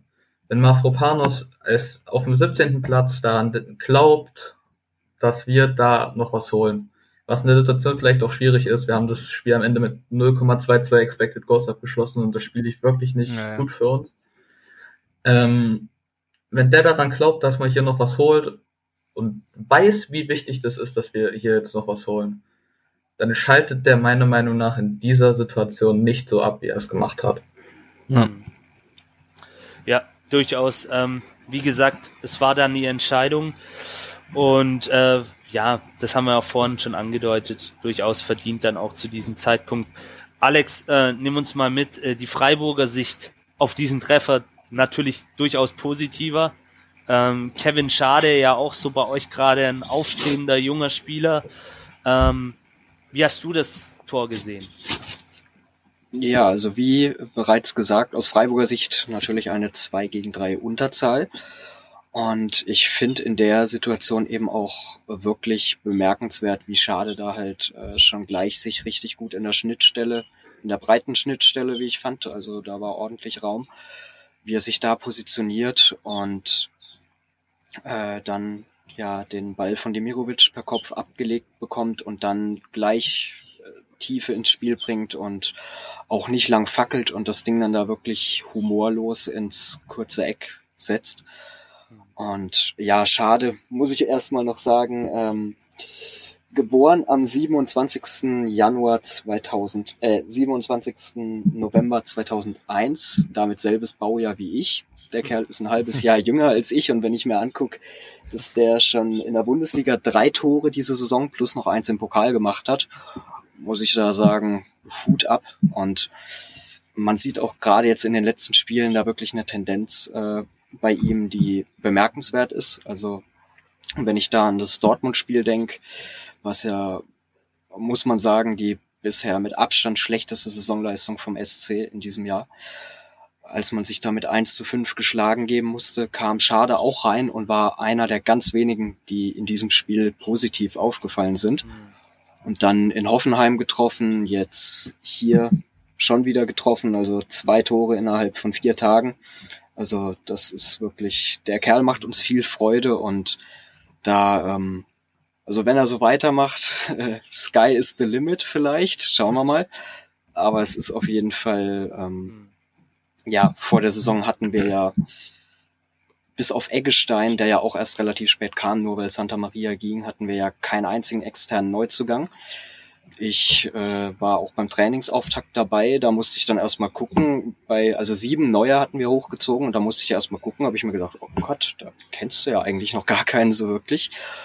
Und von denen, die da jetzt hochgekommen sind, muss man wirklich sagen, ist Kevin Schade der bisher der absolute Rookie, der absolute Winner und also da kann man, denke ich, sehr gespannt sein, wo das hinführen wird mit dem Kerl. Definitiv. Also da das ist wirklich ein interessanter Mann und er macht es natürlich auch gut. Bei allen Fehlern, die wir jetzt besprochen haben, so viel mhm. Fairness muss dann auch sein, er macht es gut. Gute Bewegung, guter Abschluss, keine Frage. Äh, ja, der Vollständigkeit halber, ähm, wir kommen jetzt auch gleich zum Schluss ähm, des Spiels. Ähm, Eklov für Kulibali und Ahamada für Mangala in der 72. Minute eingewechselt. Ich bin ehrlich, ich habe das gar nicht mehr mitbekommen, weil nach dem 2-0 habe ich mich dann anderen Dingen gewidmet der Zubereitung meines Abends, Abendessens. Das war dann wesentlich unterhaltsamer, die Spaghetti äh, in den Topf zu schmeißen, wie dann eben letztendlich ähm, dieses Spiel weiter anzuschauen. Ähm, ja, VfB natürlich weiterhin keine Lösung, eine Torchance in der zweiten Halbzeit. Ähm, danach natürlich nach dem 2-0 total konsterniert gewirkt. Ähm, noch, um das Ganze abzuschließen, der letzte Wechsel im Spiel, Ömer Beyas für Hiroki Ito, der auch einen sehr unglücklichen Tag erwischt hat. Ja, ähm, natürlich haben auch noch andere Leute das Spiel gesehen. Ähm, wir wollen euch mal mitnehmen in die Meinungswelt der sozialen Medien. Ähm, was haben unsere Follower, Hörerinnen und Hörer so zu dem Spiel gemeint? Ich würde sagen, es ist sehr, sehr viel gekommen. Wir lesen es einfach mal so durch. Ähm, ihr könnt gerne was dazu sagen. Ansonsten hört es euch mal an, macht euch eure Gedanken und ja, wir können ja gerne dann noch mal kurz drüber reden. Also, ähm, jetzt hoffe ich, ich lese es richtig vor. Diese Synonyme sind auch manchmal echt cool. Ähm, Eindel12, at Eindel12 auf Twitter. Äh, uff, also ganz ehrlich, es wird schlimm, das wird ein Zittern und wir können eigentlich nur darauf hoffen, dass es ein paar Einzelspieler gibt, die plötzlich einen Form hochkriegen und uns da unten ein wenig rausballern. Too Mats at Thomas Meyerhoff 1 schreibt, also der nicht gegebene Elf, Elfmeter war sicherlich spielentscheidend, aber offensiv halt zu wenig, die Hoffnung schwindet. Ähnliche Einschätzung hatten wir ja auch. Ähm, das mit der Hoffnung besprechen wir nachher nochmal. Sommerhofen, Ed Sommerhofen 1, ähm, ist der Meinung, man hat seit Monaten den Eindruck, dass da noch was geht. Die letzten spielerisch guten Spiele waren im letzten Winter. By the way, der letzte Sieg äh, meines Wissens nach war gegen den FSV Mainz 05 Ende November, das 2 zu 1. Das letzte Spiel auch noch mit Zuschauern ähm, im Stadion in Stuttgart. Ähm, die Rückrunde hat in erster Linie die Strategie Sa Saja auf Sosa gerettet. Dringender Handlungsbedarf. Ähm, ja, kann man auch mal so stehen lassen. Äh, Ray Bucanero at Ray Bucanero 74 schreibt, Freiburg war auf allen Positionen besser besetzt und gewinnt das Spiel ähm, mit einer durchschnittlichen Leistung völlig verdient. So hat der VfB die fehlenden 19 bis 20 Punkte. So holt der VfB die fehlenden 19 bis 20 Punkte, Entschuldigung, nicht mehr. Auch eine klare Einschätzung klares Fazit des Ganzen. Ähm, Ed Psychen Psychendonic unterstrich Ritchie. Ich hoffe, ich entschuldige mich jetzt schon, wenn ich es falsch aus, ausspreche, hoffen, dass das der Tiefpunkt dieser Saison war. Ja. Ähm, Sven Sation ist der Meinung, dass es ja noch nicht mal besonders schlecht, viel schlimmer, das ist einfach gar nichts. So wie warmes Wasser als Partygetränk, interessanter Vergleich. Dann lieber einen schlechten Wein oder ein Oettinger. Okay. Oder ein Rothaus. Oder ein Rothaus. Okay. Vielen Dank an die Bier Bierbrauereien. Ihr dürft uns gerne unterstützen. okay, ja, aber Geschmäcker sind ja verschieden, wohlgemerkt. Äh, der anonyme Lochbewohner 2021, ja, das ist auch ein sehr interessanter Name, Ed Lochbewohner 21 schreibt, die Meinung darf man leider nicht sagen, stößt bei einigen leider sauer auf, weil sie aktuell, weil sie die aktuelle Situation falsch bewerten. Dazu vielleicht noch ein Satz von mir. Also ich glaube, jeder darf seine Meinung sagen, solange sie sich in einem gewissen Rahmen auch bewegt, nicht beleidigend ist. Und deswegen lesen wir ja auch die Kommentare vor, weil wir eben auch ja. es interessant finden. Ähm, kurz und, und eine Meinung, schützt ein, eine Meinung zu haben, schützt einen ja nicht davor, Reaktionen auf die Meinung zu bekommen. Genau, das ist ja auch manchmal das Ziel, dass man dann in einen Diskurs tritt. Also ja. das ist ja nicht verwerflich. Und im Fußball vielleicht auch das Schöne, wenn man mal so konträre Meinungsbilder gegeneinander hält. Aber gut, kurz und knapp, es ging nichts. Trainer erreicht die Mannschaft nicht, Spieler sollten sich schämen. Harte Worte, aber durchaus auch in Teilen berechtigt, wie ich finde. Ähm, dann kommen wir noch zu zwei Ah, nee, es sind sogar mehr. Ähm, zu ein paar Facebook-Kommentaren. Ähm, Philipp Stoll schreibt, wer fünf Offensivkräfte bringt und dann kein bisschen Spiel nach vorne zeigt, ähm, der sollte sich die Frage der Aufstellung mal ganz genau durch den Kopf gehen lassen. 24,5 Jahre im Schnitt ähm, der Startelf. Es fehlt der Routinier, kein Spielmacher auf dem Spielfeld. Das 2-0 war ein Fehler von Waldemar Anton. Und egal ob Elfer oder nicht, das war kein Abstiegskampf, sondern vertraut machen mit Tabellenplatz 18. Ähm, mit Matarazzo steigt der VfB ab. Das ist die Meinung von Philipp Stoll. Olli Farmer ähm, ist da auch ähnlicher Ansicht. Ähm, er findet auch, Matarazzo wird es nicht mehr rumreißen. Was soll das mit einem Beas? Sechs Minuten Verschluss bei 0-2. Der Mann ist ein Riesentalent, wie Klepp damals, den Magath ins kalte Wasser geschmissen hat. Und es hat sich ausgezahlt. So steigt man sang- und klanglos ab. Zur Not müssen halt beide weg, wenn Misslintat weiter nicht von ihm abrückt. Es, er geht mit ihm auch in die zweite Liga, was bei drohender Insolvenz aber nicht mehr viel bringt. Es muss gehandelt werden und zwar sofort zur Not ein Jugendtrainer hoch. By the way, das hatten wir auch schon mal mit den jungen Trainern hochholen, hat dann leider am Ende auch nichts gebracht. Aber gut, man sieht, einige sind da wirklich ähm, mittlerweile auch wieder sehr, sehr emotional dabei und das ist ja auch irgendwo verständlich. Ähm, ja. Ja, wobei, also diese Geschichte mit der drohenden Insolvenz, ich weiß nicht, ich glaube, die hat die Bildzeitung erfunden, weil also, ja, aber man, nee, wir, wir, wir drohen nicht insolvent zu gehen. Das Geld läuft halt bei uns auf dem, auf dem Platz rum. Ja, natürlich du gehst in die Insolvent, du kannst halt Silas und Sascha und Sosa verkaufen und dann hast du wieder Geld, aber dann hast du halt keine gefährlichen Offensivspieler mehr. Also ich glaube, das ist bei vielen halt auch einfach, du sagst es gerade, diese Berichterstattung, die da teilweise auch in einigen Boulevardmedien stattfindet und das wird dann halt in solchen Situationen aufgegriffen. Die Leute haben halt einfach Angst. Ähm, ja, man sollte vielleicht da aufpassen, dann mit solchen Sachen rumzuwerfen, aber ja, wir werden vielleicht auch nachher nochmal, wenn wir ähm, die anderen Themen um den Brustring besprechen, vielleicht auch nochmal in die Richtung was nennen können. Elvis Mehic ähm, schreibt noch, die Leistung macht einen einfach traurig, Hoffnung sehe ich keine mehr. Er resigniert schon ein wenig, so wie sie es anhört. Biggie Starker, wenn ich meine Meinung zum Spiel poste, werde ich dauerhaft gesperrt. Oh, okay. Die, die, die Biggie ist auf jeden Fall sehr sauer. Ähm, Steffen Hauber, Flaschen, fünf Spiele und nicht ein Tor. Ja, das sind auf jeden Fall Fakten. El Carsto verdient. Der VfB sollte sich wirklich fragen, wie er so die Klasse halten will. Zumindest hat Sosa noch eine gelbe Karte bekommen. Abstiegskampf sieht anders aus. Der Bock müssen hat nicht lamentieren, macht den Burschen endlich Beine. Also man merkt, zusammengefasst gesagt, da ist jetzt schon so ein bisschen eine Stimmung, die hat sich, finde ich, in den letzten zwei, drei Wochen gewandelt. Hin zu, wieder zu diesem, ähm, also bei vielen, nicht bei allen, ähm, hin wieder zu dieser Kritik an den handelnden Personen, die ja zuvor eigentlich von den meisten und auch immer noch von vielen für richtig gehalten werden. Lukas, ähm, vielleicht einen Satz von dir da dazu, ohne jetzt auf jeden einzelnen Kommentar nochmal einzugehen. kannst du in Teilen diese heftigen und emotionalen Reaktionen auch nachvollziehen? Dass da auch einige jetzt fordern, Matarazzo und Mislintat müssen weg? Um es mal ganz Ähm, krass zu sagen. Ja, ähm, in der Härte nicht. Ich finde ähm, einfach das, das Argument, dass er die Mannschaft nicht mehr richtig erreicht, glaube ich, dass in Teilen stimmt. Ähm, auch wenn man jetzt übers Trainingslager liest, da ist jetzt relativ neu ein Kicker-Artikel raus, wo drin steht, äh, dass die auch mal ein Bier zusammen trinken wollen, ein Bierchen trinken. Das spricht ja auch irgendwie schon davon, dass irgendwie mannschaftsintern vielleicht nicht alles stimmt. Hm. Wobei ich finde, dass wir vor der Saison gesagt haben, es ist das zweite Jahr, unser Ziel ist der Klassenerhalt, mehr nicht.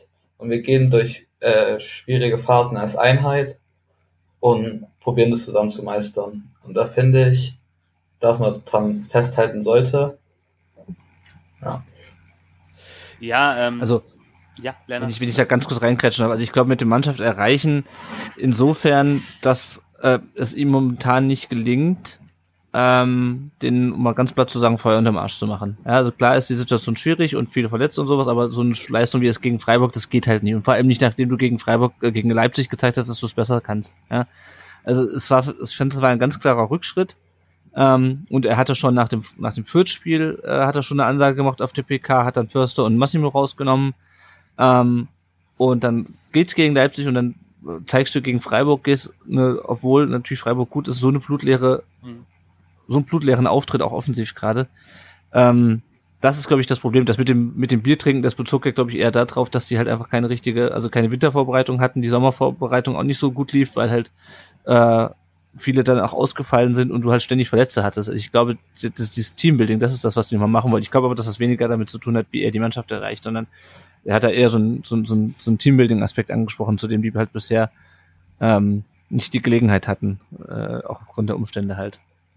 Ist wahrscheinlich auch wichtig jetzt, wo wir mal, ich meine, bis auf Sanko, jetzt eigentlich alle Jungs beisammen haben, sieht das noch nicht bei 100 Prozent, aber an sich können wir uns jetzt nichts mehr auf Verletzungen schieben. Und dann Ja. jetzt so diese Pause, zwei Wochen als Mannschaft vollzählig, einigermaßen vollzählig zusammen, dass das vielleicht noch mal irgendwie den Umschwung bringt. Ja, also von mir vielleicht auch noch ein Satz da dazu. Also ich glaube, die Zeit der Ausreden ist jetzt definitiv vorbei. Also ich erwarte jetzt einfach von den Jungs, dass sie diese, das, was wir auch schon mal in einer der vorherigen Folgen besprochen haben, diese Ernsthaftigkeit ähm, Mhm. an den Tag legen. Ähm, und jetzt auch, ähm, sind ja jetzt gerade in Marbella in, in einem Kurztrainingslager, ähm, dass sie da dann wirklich auch zusammenfinden, beziehungsweise was heißt zusammenfinden, einfach nochmal sich fokussieren auf dieses gemeinsame Ziel, ihre Spielanlage ähm, im taktischen Bereich auch nochmal trainieren, optimieren. Und ja, wie gesagt, der eine Satz ist es für mich. Die Zeit der Ausreden ist vorbei. Es sind jetzt wieder alle vakanten Spieler mit an Bord. Ich erwarte keine Wunder von den einzelnen Spielern, aber sie müssen jetzt einfach als Einheit wieder liefern. Ganz einfach. Ja. Und mehr gibt's da eigentlich auch aus meiner Sicht nicht zu sagen. Wie gesagt, zu den Kommentaren. Ich kann es in Teilen nachvollziehen, aber jetzt wieder alles um den Haufen werfen und einen Feuerwehrmann installieren aller Friedhelm Funkel. Ich weiß gar nicht, ob der überhaupt noch, ob der überhaupt noch, ähm, ob er nicht schon in die vorgezogene Rente gegangen ist, aber nee, das, das wäre definitiv aus meiner Sicht der falsche Weg. Und ähm, ja, sind wir gespannt. Ähm, wir haben ja jetzt auch eine kleine Schonfrist. Ähm, wir haben jetzt eine Woche Pause. Ähm, können uns vielleicht den Afrika Cup angucken oder das ein oder andere schöne Länderspiel. Und dann gucken wir mal, wie es weitergeht. Äh, ja, Lennart hatte es gerade kurz angesprochen. Rückschritt nach Leipzig. Lukas, war es für dich jetzt auch ein, ein Rückschritt nach dem Leipzig-Spiel? Gleiches Ergebnis, aber andere, anderer Auftritt auf jeden Fall. Auf jeden Fall. Und zwar ein massiver Rückschritt, weil gegen Leipzig hatte man irgendwie das Gefühl, dass man unverdient verloren hat. Äh, klar kam man gegen Leipzig, die haben einfach mehr Klasse wie wir, muss man einfach so sagen, genauso wie es Freiburg jetzt auch hatte. Aber gegen Freiburg hatte ich zu keiner Situation, in keinem Moment das Gefühl, dass wir dieses Spiel gewinnen. Vielleicht mal kurz in dem Moment, wo wir dann äh, den Elfmeter fast bekommen hätten. Aber sonst zu keinem Zeitpunkt von dem Spiel habe ich gedacht, dass hier irgendwas passiert. Heißt es ein Tor oder ein Punkt oder ein Sieg. Hm. Ja, ich denke, da braucht man nicht mehr viel dazu zu sagen. Das, du hast alles Wichtige eigentlich auf den Punkt gebracht. Und deswegen stelle ich dir gleich die Folgefrage. Jetzt darfst du nämlich ein bisschen ähm, Sportdirektor spielen. Was hilft jetzt? Ein Neuzugang? Vielleicht ein neuer Trainer, was wir gerade ja auch so ein bisschen angeschnitten haben, was auch einige schon ein bisschen fordern. Hast du eine Idee? Ich, ich finde es schwierig. Ähm, es war ja irgendwie Pascal Groß, äh, war Pascal Groß, glaube ich, im Gespräch. Mhm. Ja, das war ein Name, der kursiert ist, aber ja, ja. Transfermarkt.de sage ich da nur, ne? Das ist immer so, ja, so eine Geschichte. Ja, klar. Ich finde es schwierig, weil letzte Saison haben wir teilweise darüber gesprochen, dass äh, Mangala und Endo ein Top 6 Mittelfeld in der Bundesliga vielleicht sind. Äh, in Zeiten, wo wir auf eine Hochwelle geschwommen sind. Auf Außen, wenn Silas und Sosa wieder fit sind, ist schwierig. Ich finde, Kulibali hat für mich seine Minuten in letzter Zeit definitiv nicht gerechtfertigt. Wobei man, ob man da jemanden holen muss, ist auch die Frage. Ein Fagir hat man irgendwie Hoffnung drin. Ein Mamouche vom Afrika Cup wieder zurück. Ein Pfürich, der vielleicht dann doch mal mehr an das rankommt, was wir erhofft haben. Der für mich persönlich jetzt eine von den, von den größten Enttäuschungen dieser Saison ist. Weil das, was er jetzt zum Beispiel gegen Was glaube ich am Anfang gezeigt hat und auch gegen, ähm, gegen Augsburg dann bei seinem Tor, dass er sich dann verletzt irgendwann raus musste, war irgendwie sehr vielversprechend. Davon zeigt er inzwischen relativ wenig, meiner Meinung nach. Ähm, aber ich finde es schwierig, das in einer Sache irgendwie festzumachen. Ich würde keine Paniktransfers machen, wenn ich jetzt ein bisschen hat wäre. Und ich würde definitiv auch nicht den Trainer feuern. Ja, das ist gut. Nee, also da bin ich, glaube mit dir so ziemlich einer Meinung. Ähm, man darf ja auch nicht vergessen, die gleiche Mannschaft, ähm, Kobel, Gonzales natürlich ausgeklammert, ähm, hat auch letzte Saison äh, viele weite Teile Fußball Deutschlands begeistert, hat eine tolle Saison gespielt und ja, sie müssen, ich habe es ja gerade auch schon ähm, ein bisschen angeschnitten gehabt, sie müssen einfach wieder auch versuchen, ihre alten Fähigkeiten neu zu entdecken und da einfach wieder ja, den Glauben an sich auch finden. Wobei Gonzales ja auch weite Teile der letzten Saison verletzt war. Richtig, richtig. Genau. Und bevor ich da, also ich persönlich, bevor ich da äh, Kobel und Gonzales nennen würde, würde ich da vor allem erstmal Kobel und Castro nennen. Mhm. Ähm, dass wir mit Kobel an Klasse verlieren, war jedem, der sich damit vielleicht ein bisschen mehr beschäftigt hat, bewusst, weil wir haben auch nur ein Drittel davon wieder investiert. Mhm. Und Kobel ist halt ein Champions League Keeper, der zwei Dortmund spielt und Müller ist ein VfB Keeper. Aber Castro. Das hast du jetzt sehr schön gesagt, auf jeden Fall. ähm, das ist, das ist schon richtig, was du da sagst. Also das darf man bei aller, bei aller, ähm, bei allem verständlichen Ärger über die aktuelle Leistung des VfBs auch nicht ganz außer Acht lassen, finde ich. Um da vielleicht auch wieder ein bisschen Sachlichkeit und Objektivität in diese Diskussion reinzubringen. Ähm, also wen ich, wen ich vor allem vermisse, ist halt einfach Castro. Ähm, okay. Was man jetzt auch sieht, dass er irgendwie nach einem halben Jahr, wo er keinen professionellen Fußball gespielt hat, zu Bielefeld geht und sofort nicht zündet, aber sofort leistungsbereit ist, sofort einsatzbereit, sofort mit dem Willen da ist, zeugt einfach von einer überragenden Professionalität, die dieser, dieser Kerle haben muss das hat er ja auch. Also man darf ja auch nicht vergessen, der, der Junge hat, der Junge, das hört sich so an, hey. der Mann hat äh, über 400 Bundesligaspiele auf dem Buckel, ist glaube ich ähm, mit Manuel Neuer zusammen ähm, aktuell der Spieler in der Saison mit den meisten äh, Bundesligaspielen. Also der hat auch schon ziemlich viel erlebt in seiner Karriere und das muss man ja auch sagen. Er war auch immer einer, der, wenn er gebraucht wurde, war er dann auch da. Er hat auch seine Anlaufschwierigkeiten in Stuttgart. Ähm, ich darf ja, mal an die Saison 2019 ich bin erinnern. Da so ein bisschen geteilter Meinung, ob er jetzt fehlt. Ähm, ja, schwierig. Ich, ich habe mir da auch die letzten Tage so ein bisschen Kopf drüber zerbrochen, auch natürlich nach seinem tollen Tor gegen Fürth äh, letztes Wochenende, also das vorletzte Wochenende genauer gesagt.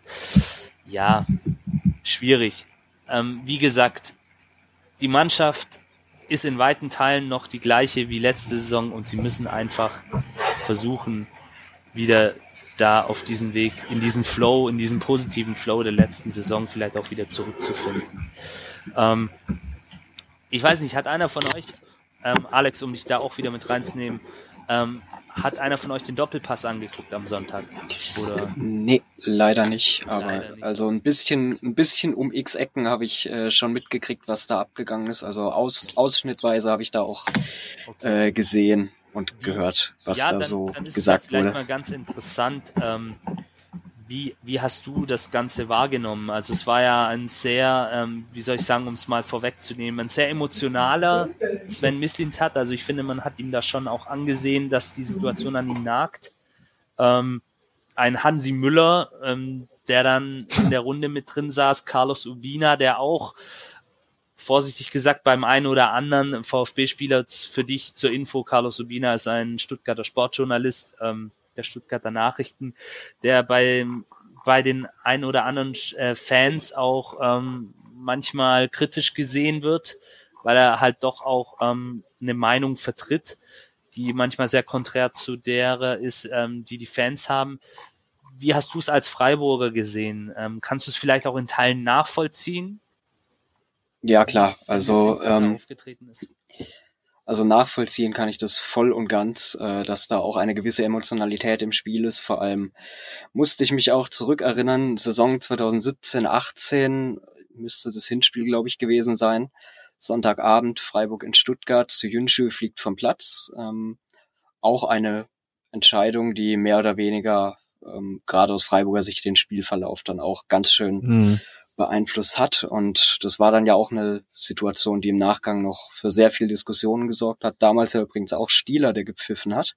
Ach ja. Und von daher konnte ich mich da gut zurückerinnern. Da war ich nach dem Spiel auch ganz schön angefressen. Deswegen konnte ich das absolut nachvollziehen. Ähm, ja, wie ich vorhin schon gesagt habe, ähm, vielleicht hätte eine etwas transparentere Kommunikation und eine frühere Kommunikation der Lage ähm, mit dieser Videoassistenten-Geschichte da ein bisschen die Situation entschärft.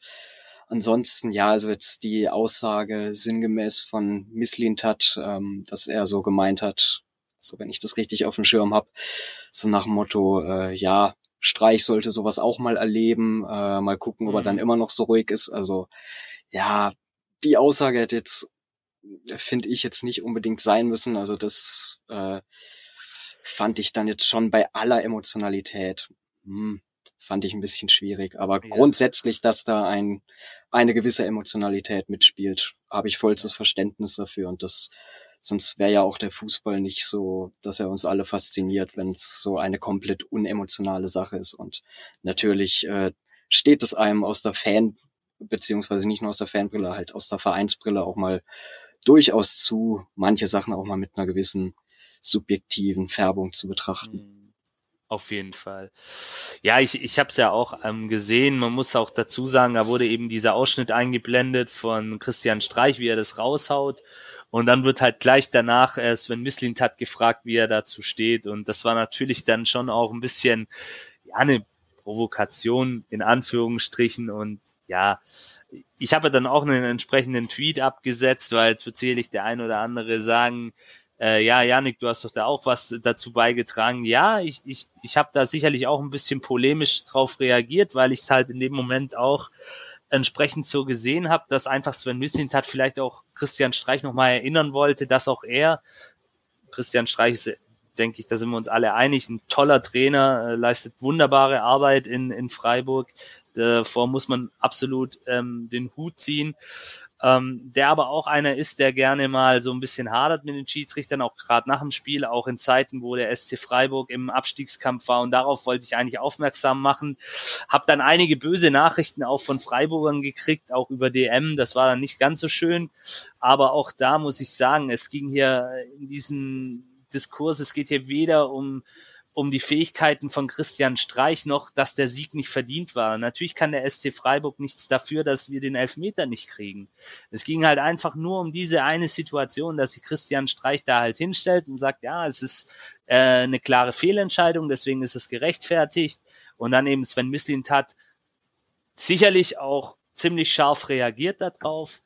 Aber du hast es, glaube ich, gerade richtig gesagt, Alex. Es ist dann natürlich auch so ein bisschen überspitzt. Das ist vielleicht auch das, was wir am Fußball lieben.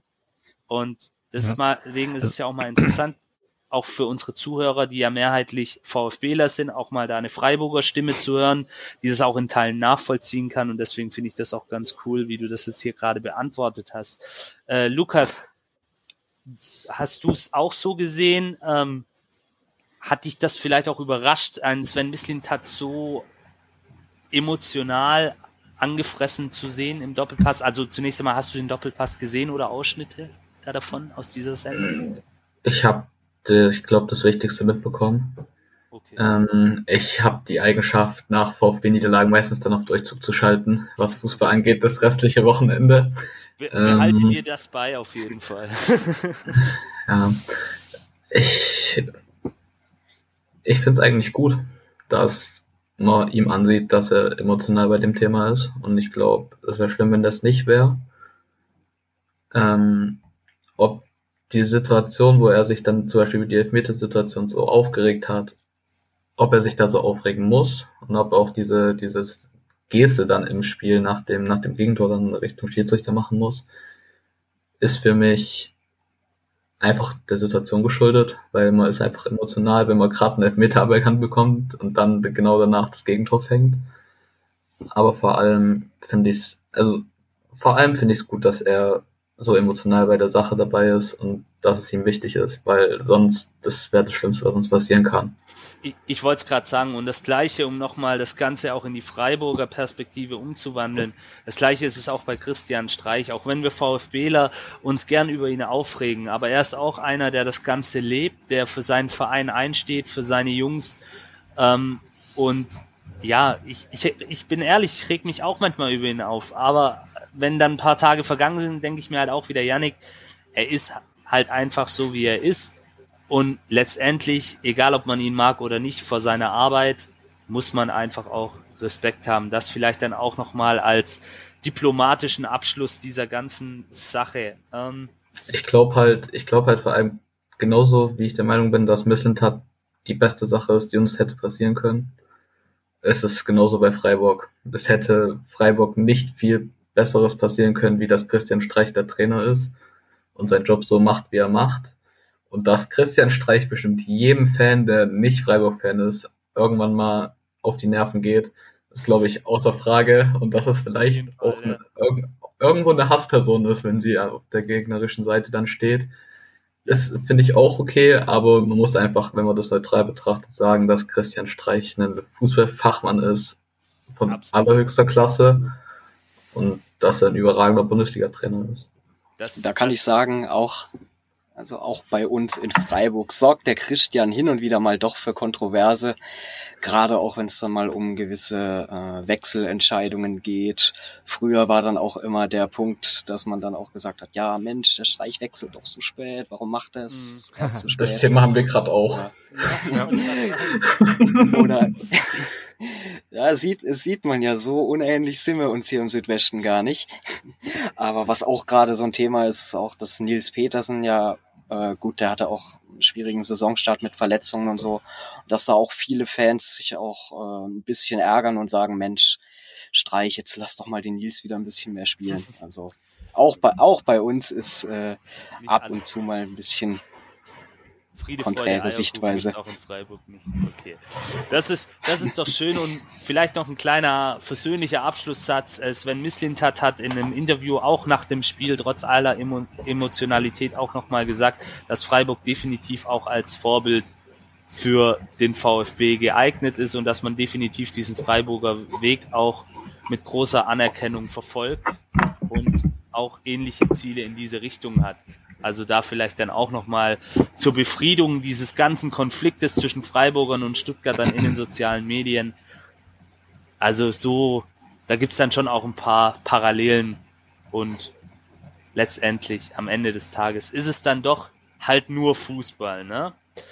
So. Ja, jedenfalls zum Thema Kontinuität würde ich auch noch sagen, also ich würde mich sehr freuen, wenn ihr das mit dem Pellegrino Matarazzo irgendwie doch wieder hinkriegen würdet, weil ich echt sagen muss, also dass ich mich nicht erinnern kann, wann mir zuletzt äh, ehrlich gesagt ein VfB-Trainer so sympathisch war wie Pellegrino Matarazzo. Also ist ein Kerl, den ich sehr schätze und es würde mich einfach extrem freuen, wenn ihr das mit dem doch noch irgendwie packen würdet und das vielleicht doch wieder irgendwie ins Laufen kommt. Das Noch bin ich zuversichtlich. Das ist schön. Ich auch. Und wie gesagt, die meisten VfB-Fans, auch wenn es jetzt in den Kommentaren vielleicht anders rüberkam, ähm, sind da auch der gleichen Meinung, zumindest in meinem Umfeld. Ich Ja, denke ich auch.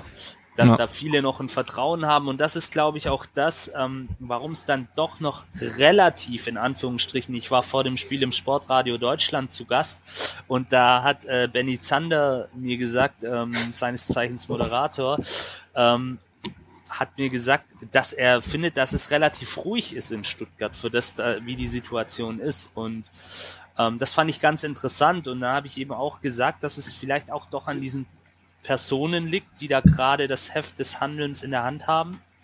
Und Sven Mislintat, Pellegrino Matarazzo und auch Thomas Sitzelsberger nicht zu vergessen.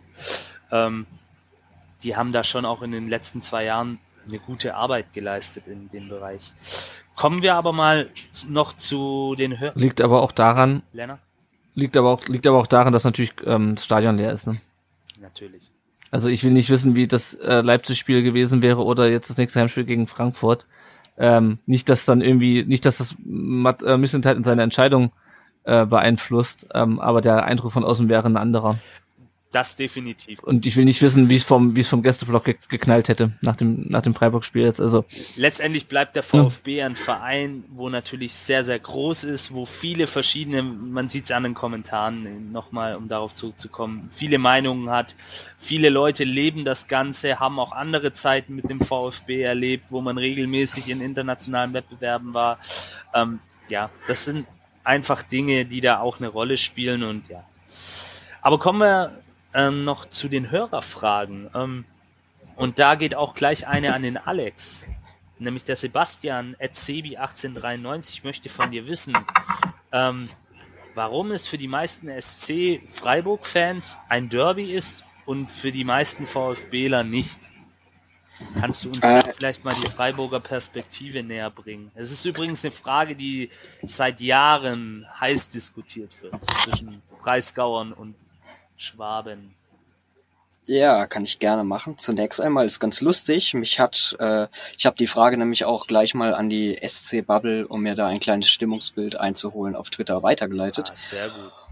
Und äh, da hat mich dann lustigerweise ein Screenshot von der VfB Stuttgart-Seite erreicht, auf der dann auch von einem Zitat Baden-Württemberg-Derby geredet wurde. Mhm. Äh, die haben wir eingenordet. Ja, das, das hat schon ordentlich für Power Also- gesorgt. Ich erinnere mich da noch dran, nachdem das geschrieben wurde, war nicht mehr alles so kunterbunt. Nee, da sind einige an die Decke gegangen. Ja. Ja, Ja, also weiter. Grund, grundsätzlich denke ich, liegt es natürlich vor allem an der regionalen Verbindung, dass jetzt äh, ja aus unserem Bundesland sind ja nur noch sind ja jetzt leider nur drei Vereine in der Bundesliga vertreten, eben der VfB, der SC und ja die Betriebsgruppe aus Sinsheim, nenne ich sie jetzt einfach mal. Und ähm, ja, für uns Freiburg kommt eigentlich gut. KSC würde ich sagen, ist für uns auch noch ein Derby, aber das ist halt auch das letzte Derby. Das war damals in der zweiten Liga, ist jetzt auch schon wieder sechs, sieben Jahre her. Und ich denke einfach diese ganze Emotionalität, die jetzt doch bei diesem Duell Stuttgart-Freiburg immer mitschwingt, wie man jetzt auch im Nachgang gesehen hat. Also finde ich nämlich auch immer ganz äh, nett, dass in Stuttgart viele Leute sagen, ja, nee, ist kein Derby, ist kein Derby, aber dann merkt man doch, dass auch in Stuttgart, würde ich mal sagen, von dem Ergebnis dieses Spiels doch ein ganz besonderes Prestige dann doch im Nachhinein ausgeht. Und von daher denke ich mal, liegt es vor allem am regionalen und am emotionalen und dadurch, dass wir halt ja leider nicht ganz so viele Bundesligisten in unserem Bundesland hier haben. Ich glaube, das liegt vor allem daran, dass wir als VfB eben zwei Vereine haben, zu denen wir ganz klar sagen würden, das ist ein Derby. Das ist einmal der KSC, Genau, das ja. sind einmal die Kickers. Ich weiß nicht, wie das jetzt Richtung Freiburg ist, ob es da auch ein Derby gibt, was über allem steht, so wie es bei uns jetzt zum Beispiel ist, wenn, wenn der KSC zu uns kommt. Also früher vielleicht äh, gegen den Freiburger FC, aber gut, die haben wir dann in den 80ern irgendwann auch abgehängt und die sind es irgendwo Verbandsliga oder so. Also leider keine Konkurrenz mehr für uns. Ich muss sagen, so ein Stadtderby in Freiburg fände ich persönlich ziemlich cool. Aber ja, zu den Stuttgarter Kickers kann ich noch kurz sagen, in meiner SC-Sammlung habe ich auch noch von Christian Streich zwei Autogrammkarten, als er bei den Stuttgarter Kickers war. Also die, die sind auch immer ein ganz cooler Hingucker, wenn ich die Leuten mal zeige. Das habe ich, um ehrlich zu sein, noch gar nicht gewusst, dass Christian Streich mal irgendwas mit den Kickers zu tun hatte. Tatsächlich war Spieler bei denen. Da Dann hätte ich meine Predigt vorhin vielleicht doch nicht gehalten. zweite, zweite, zweite Bundesliga haben sie da, glaube ich, noch gespielt. Also das ist schon ein paar Jährchen her. Und ja, tatsächlich, ich würde ich würde es mir auch wieder wünschen, ähm, dass wir mal wieder ein Stadtderby haben. Und ja, vielleicht noch ein Satz von mir zu der Thematik. Ähm, KSC, VfB ist natürlich auch eine sehr gewachsene Rivalität, die äh, gemeinhin, ähm, ohne das jetzt respektlos gegenüber den Freiburgern zu meinen, wird von vielen natürlich auch, sind die zwei großen Clubs einfach mit einer gewissen Historie. Freiburg hat die natürlich auch, aber ähm, sind natürlich auch die inoffiziellen Hauptstädte, einmal von Baden, einmal von Württemberg. Oh. Ja, so, so wird es tatsächlich auch gesehen. Es sind ja auch beides die, Ja, ja, die Jetzt werden wir sehr geschichtlich hier. Jetzt können wir gleich Guido Knopp noch dazu holen. Der kann es uns dann vielleicht noch aus historischer Sicht erklären. Aber es sind halt die zwei Hauptstädte einfach. Und ich denke, daran wird es liegen. Und auf jeden Fall eine coole Frage vom Sebastian, wie ich finde, der da jetzt auch noch mal ein bisschen ähm, dafür gesorgt hat, dass diese ganze Sache aufgeklärt wird. Ähm, der Kaliber 1893, AK der Mann, der sich das Castro-Tattoo stechen lassen möchte, so wie ich gehört habe, kleiner Insider. Als er zuhört, liebe Grüße an dich. War ja auch schon zu Gast bei uns. Ja, und er fragt, warum wird der VfB nicht absteigen? Also scheinbar hat er noch Hoffnung. Lennart, warum wird der VfB nicht absteigen diese Saison? Das ist eine gute Frage, weil wir auch in der zweiten Liga die Kurve gekriegt haben und weil nicht alles, was uns letztes Jahr ausgezeichnet hat, komplett weg sein kann. Sehr gut. Also das ist bei mir aber mittlerweile nur noch Hoffnung und nicht mehr ähm, Okay. nicht mehr logische Argumentation. Also ja, ich meine, außerdem haben wir erst den 20. Spieltag jetzt, aber ähm, und es ist noch keiner äh, im Januar abgestiegen. Nicht mal Köln damals. Nee. Ähm, aber ähm, ja, keine Ahnung. Also ja. Aber mehr kann ich dazu nicht zwei sagen. gute glaub ich. Argumente auf jeden Fall. Lukas, warum wird der VfB nicht absteigen? Ähm, also prinzipiell auch, es kann einfach nicht alles von letztem Jahr weg sein. Und ein Kalajdzic wird wieder seine Tore machen. Die Kopfbälle, die er jetzt bekommen hat, sind normalerweise teilweise auf jeden Fall schon mal drin. Hm. Und äh, ich bin auch noch optimistisch, im Moment zumindest. Alex, vielleicht von dir auch ein Satz. Warum wird der VfB nicht absteigen? Was glaubst du als Außenstehender? weil ich es mir für euch sehr wünsche, dass gerade so Spieler wie Sascha und so und die ganzen Verletzten, die jetzt wieder zurückgekommen sind und so, ich weiß nicht, ob noch welche ausstehen, weil ich davon ausgehe und hoffe einfach, dass sie wieder an ihr Niveau drankommen und dass man in der Hinrunde vielleicht doch noch ein bisschen was vom VfB der letzten Saison sieht, der, das muss man auch aus Freiburger Sicht äh, anerkennen, dass die letzte Saison es wirklich sehr viel Spaß gemacht hat, auch gerade fußballerisch dem VfB dazu zu gucken. Also das war sehr erfrischend und ja, wäre ja schade, wenn wir in der nächsten Saison, ja, schade, wenn wir in der nächsten Saison kein, in Anführungsstrichen, Baden-Württemberg-Derby Zwinker, Zwinker hätten. Landesduell. Habe ich mal vor kurzem gehört, das hat mal jemand gesagt, wir nennen es Landesduell. Wie auch immer. Ja, sehr schöne Argumentation und ähm, von mir vielleicht dann auch noch, ich glaube einfach, dass die Mannschaft weiterhin ein hohes Potenzial hat. Und wie gesagt, da bin ich auch bei Lennart und bei Lukas. Ich glaube nicht, dass alles von letzter Saison weg ist, die Fähigkeiten. Haben wir ja auch gerade schon im Vorfeld intensiv besprochen. Ähm, dann haben wir noch eine Geschichte, Urbo Edge Turner, Ed Urbo Turner. Ist Missintat für seine prominente Rolle in den Medien geeignet. Er nimmt ja eine andere Rolle ein als damals in Dortmund, wo er ja mehr im Hintergrund tätig war. Äh, Lukas, wie siehst du Ich das? find's, Ähm, ich find's gut. Er macht für mich einen guten Eindruck in den Medien. Ich habe da nichts dran auszusetzen. okay. Also du bist zufrieden, du findest, Jo. er repräsentiert auch den Verein gut außerhalb. Das ist doch gut. Lennart, bist du der ähnlicher Meinung? Mislintat in den Medien? Ja, also ich, äh, ähm, er ist, er ist sehr sehr emotional, aber er macht es trotzdem eloquent, finde ich. Und äh, klar, es ist klar in, in den Aussagen. Das hat man auch jetzt im, im ähm, Doppelpass wieder gesehen. Also insofern bin ich da, bin ich da einverstanden. Für dich passt das auch, ja. Für mich auch. Ähm, und auch wenn es da mal solche emotionalen Auftritte gibt, das sei ihm gegönnt, beziehungsweise es sei ihm dann vielleicht auch verziehen, wenn da manche Äußerungen auch drüber sind. Aber er ist halt auch einer, der den Fußball lebt. Und es ist aus Stuttgarter Sicht auf jeden Fall auch ein Zeichen dafür, dass er die ganze Sache oder sich mit dieser ganzen Geschichte auch identifiziert. Ähm, ja, die letzte Frage vom Jonas, die hat eigentlich der Lennart ähm, auch schon vorher beantwortet. Wo kann man sich eintragen, um beim Podcast dabei sein zu können? Ähm, auch hier vielleicht einfach nochmal der Hinweis, ihr könnt uns schreiben auf Twitter.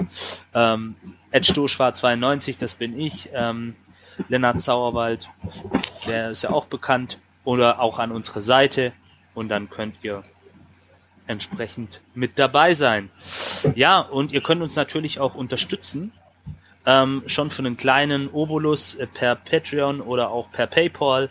Ähm, Patreon ist eine monatliche Unterstützung, dann gibt's auch ein kleines Starterpaket für neue äh, Sponsoren und die Belohnung fällt dann auch je nach Höhe der Unterstützung aus, beziehungsweise wird dann entsprechend angepasst, um es mal so auszudrücken.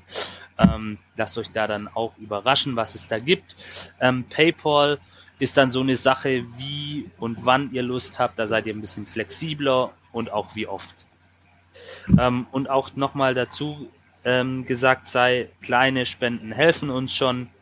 Wir erwarten jetzt hier nicht die großen fünf, sechsstelligen Beträge, auf gar keinen Fall.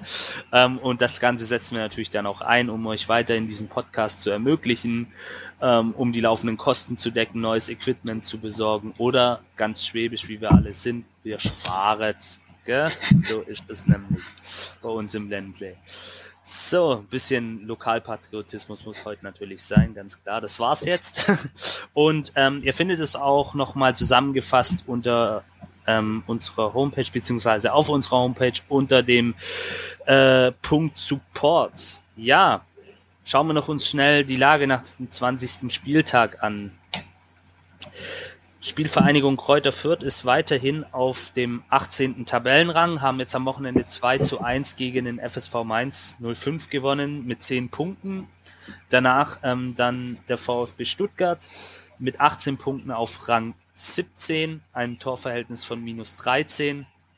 Auf Rang 16 mit einem Punkt mehr, nämlich 19 Punkten, rangiert der FC Augsburg mit einem Torverhältnis von minus 15 und auf Platz 15 der VfL Wolfsburg mit seinem Trainer Florian Kofeld am Wochenende 2 zu 0 gegen RB Leipzig verloren mit 21 Punkten. Und die Arminia aus Bielefeld, wahrscheinlich der Gewinner des Spieltags, auf Rang 14 haben einen großen Sprung gemacht, nachdem sie bereits am Freitagabend in Frankfurt einen Auswärtssieg geholt haben. Ja, ähm, kommen wir noch zu unserem Tippspiel. Ähm, ich schaue mal kurz rein. Das muss ich hier dann kurz bei mir öffnen. Dann kann ich es euch auch gleich sagen, wie es hier aussieht. Ähm, Mone 71 führt aktuell mit 250 Punkten. Auf Rang 2 Rasibo mit 243 Punkten und 1893er auf Rang 3 mit 238 Punkten. Wenn ihr Bock habt mit zu tippen, dann ähm, einfach die Kicktipp-App runterladen, wenn ihr sie schon habt, ähm, das Tippspiel rund um den Brustring suchen und mit uns um die Wette tippen. Meine Platzierung verrate ich jetzt an dieser Stelle nicht. Die ist ähnlich gut wie die vom VfB aktuell. Ähm, ja, ich hatte schon vorhin erwähnt, jetzt haben wir ähm, bisschen Schonfrist, zwei Wochen haben wir Pause und dann geht's am 5. Februar weiter gegen die Eintracht aus Frankfurt zu Hause im Neckarstadion. Auch wieder Samstag, 15.30 wenn ich es richtig gesehen habe. Jawohl, ist ein Samstag. Ja. Ähm, ganz klassisch, eigentlich die beste Zeit, um Bundesliga zu spielen. Danach geht's dann nach Leverkusen. Und ja, schauen wir uns mal geschwind äh, die Eintracht näher an. Aktuell auf Platz 9 mit 28 Punkten, 30 zu 30 Toren. Ähm, dieses Jahr noch keinen Sieg geholt, eine Niederlage gegen Borussia Dortmund. Ähm, danach gab es ein Unentschieden in Augsburg und zuletzt eben das gerade beschriebene ähm, Spiel gegen Bielefeld, das mit 0 zu 2 verloren ging. Ähm, die Top-Torschützen sind aktuell Boré mit sechs Treffern, äh, Lindström ähm, und Kostic jeweils mit vier und drei Treffern. Boré und Kostic sind auch aktuell mit elf und beziehungsweise zehn Punkten auch die Topscorer. Ja, Philipp Kostic, da brauchen wir glaube ich nicht viel dazu sagen. Es gibt noch weitere Ex-VfBler, nämlich Ramay.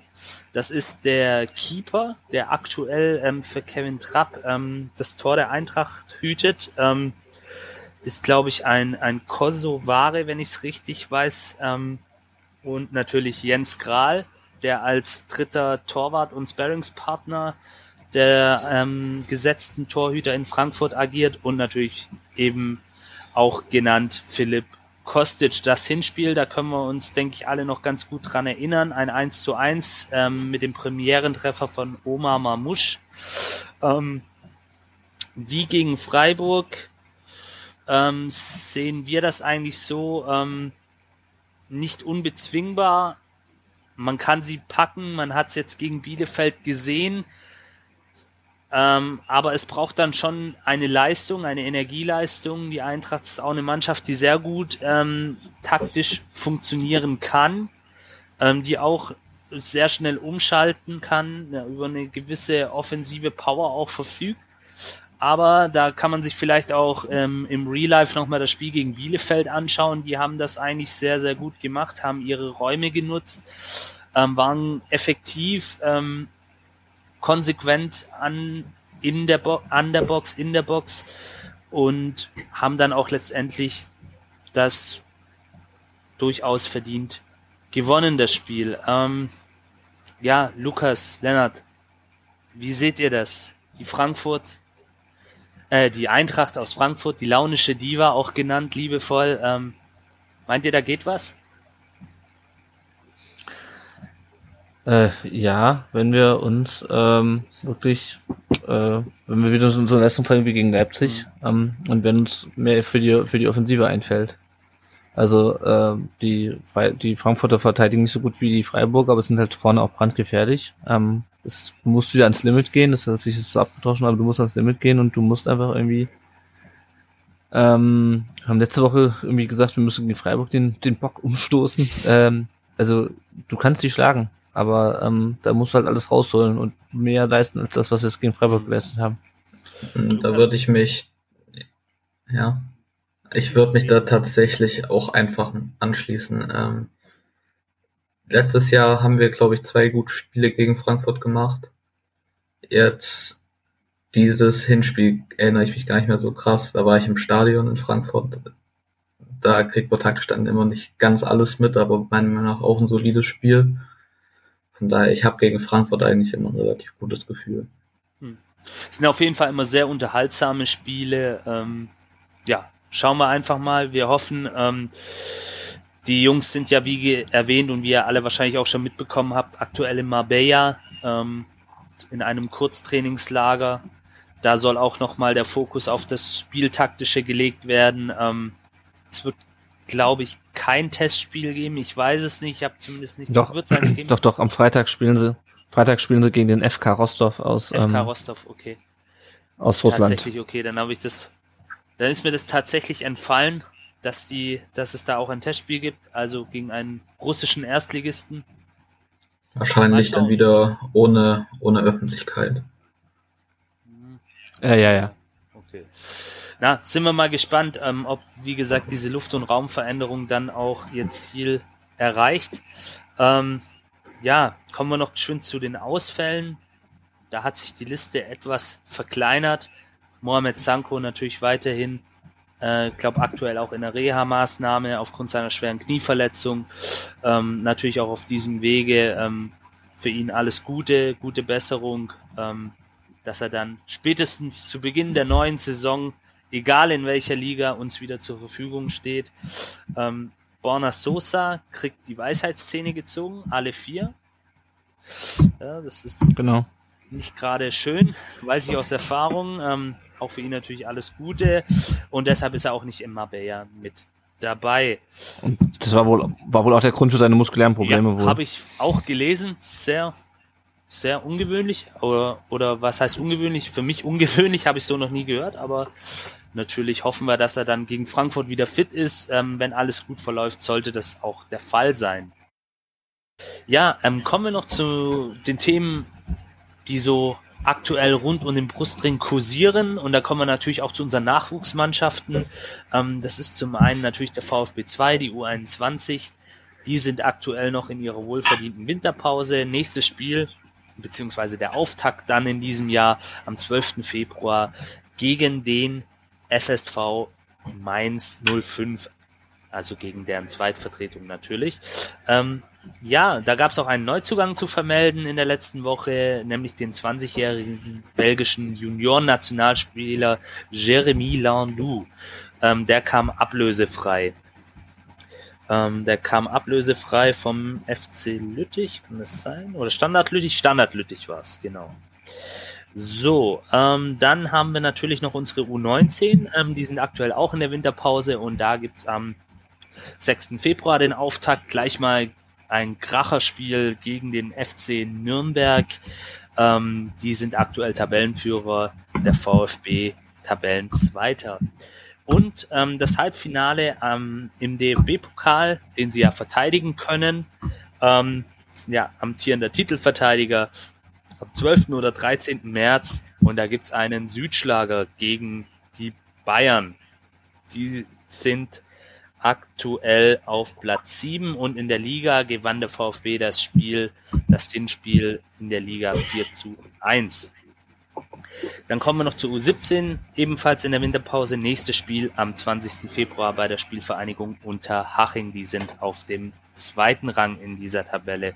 VfB Obertürkheim, unsere zukünftige Frauenmannschaft, ebenfalls in der Winterpause. Nächstes Spiel am 13. März gegen den SV Hegnach.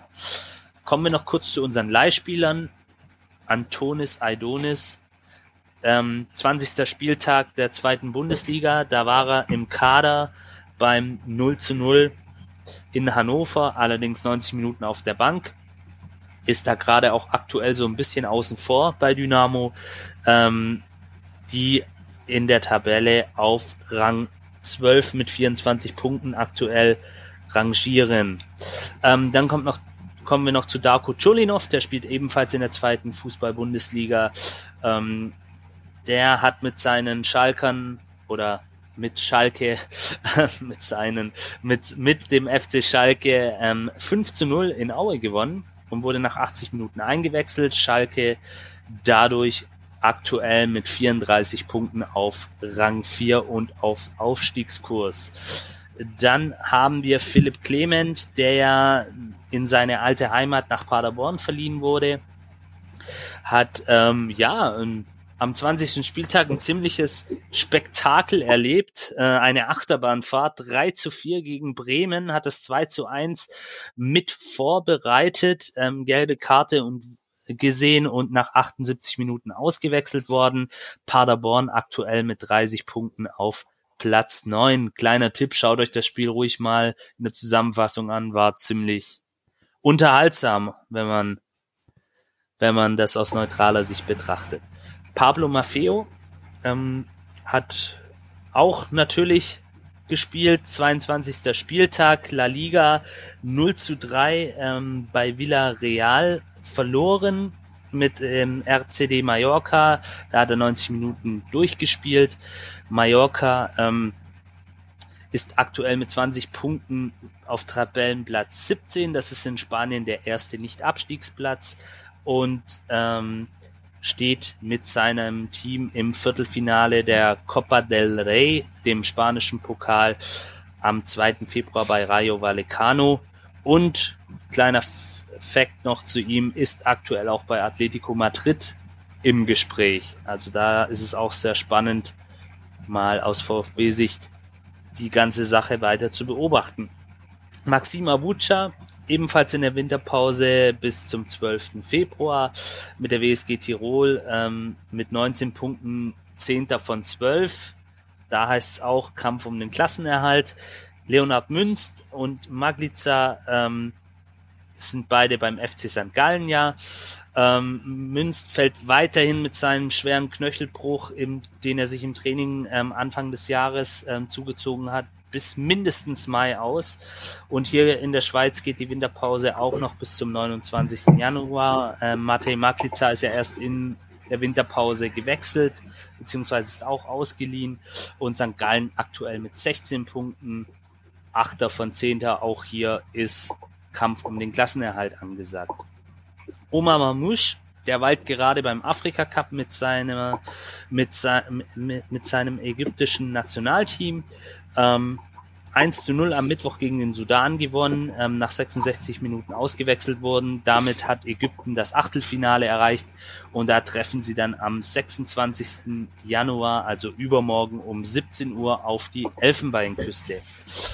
Endo, der befindet sich mal wieder auch rastlos wie er ist auf Länderspielreise, deshalb auch nicht mit in Marbella. Also er und Sosa, die sind nicht mitgereist. Ähm, der VfB testet am Freitag, da hat mich Lennart zum Glück vorhin nochmal korrigiert, um 11 Uhr gegen den russischen Erstligisten FK Rostov. Das wird aber nicht übertragen unseres Wissens nach. Das wird eine geheime Geschichte wieder werden. Ja, ähm, falls ihr noch nicht in eure Mails heute geguckt habt, dann macht es mal, wenn ihr Mitglieder seid beim VfB. Da gab es nämlich eine Mail vom Präsidium, die kam gestern schon ähm, und Vereinsbeirat kurz zusammengefasst. Ähm, da wurde einfach nochmal der Finanzplan für die Saison 21-22 ähm, entsprechend angepasst und vom Vereinsbeirat genehmigt. Ähm, den könnt ihr da einsehen. Dadurch ist eine bessere personelle ähm, ähm, ja, personelle Ausstattung in, in dem Nachwuchsleistungszentrum U11 bis U15 möglich. Ähm, das wurde entsprechend von den Gremien durchgewunken und die auch auf der letzten Mitgliederversammlung ähm, beschlossene Beitragserhöhung ähm, hat da auch erste Früchte getragen. Ähm, des Weiteren wird dann auch nochmal ähm, äh, darauf aufmerksam gemacht, dass man stolz ist, als Verein trotz der Corona-bedingten Schwierigkeiten das Kerngeschäft zu beackern und in einer ruhigen Atmosphäre nach vorne blicken zu können.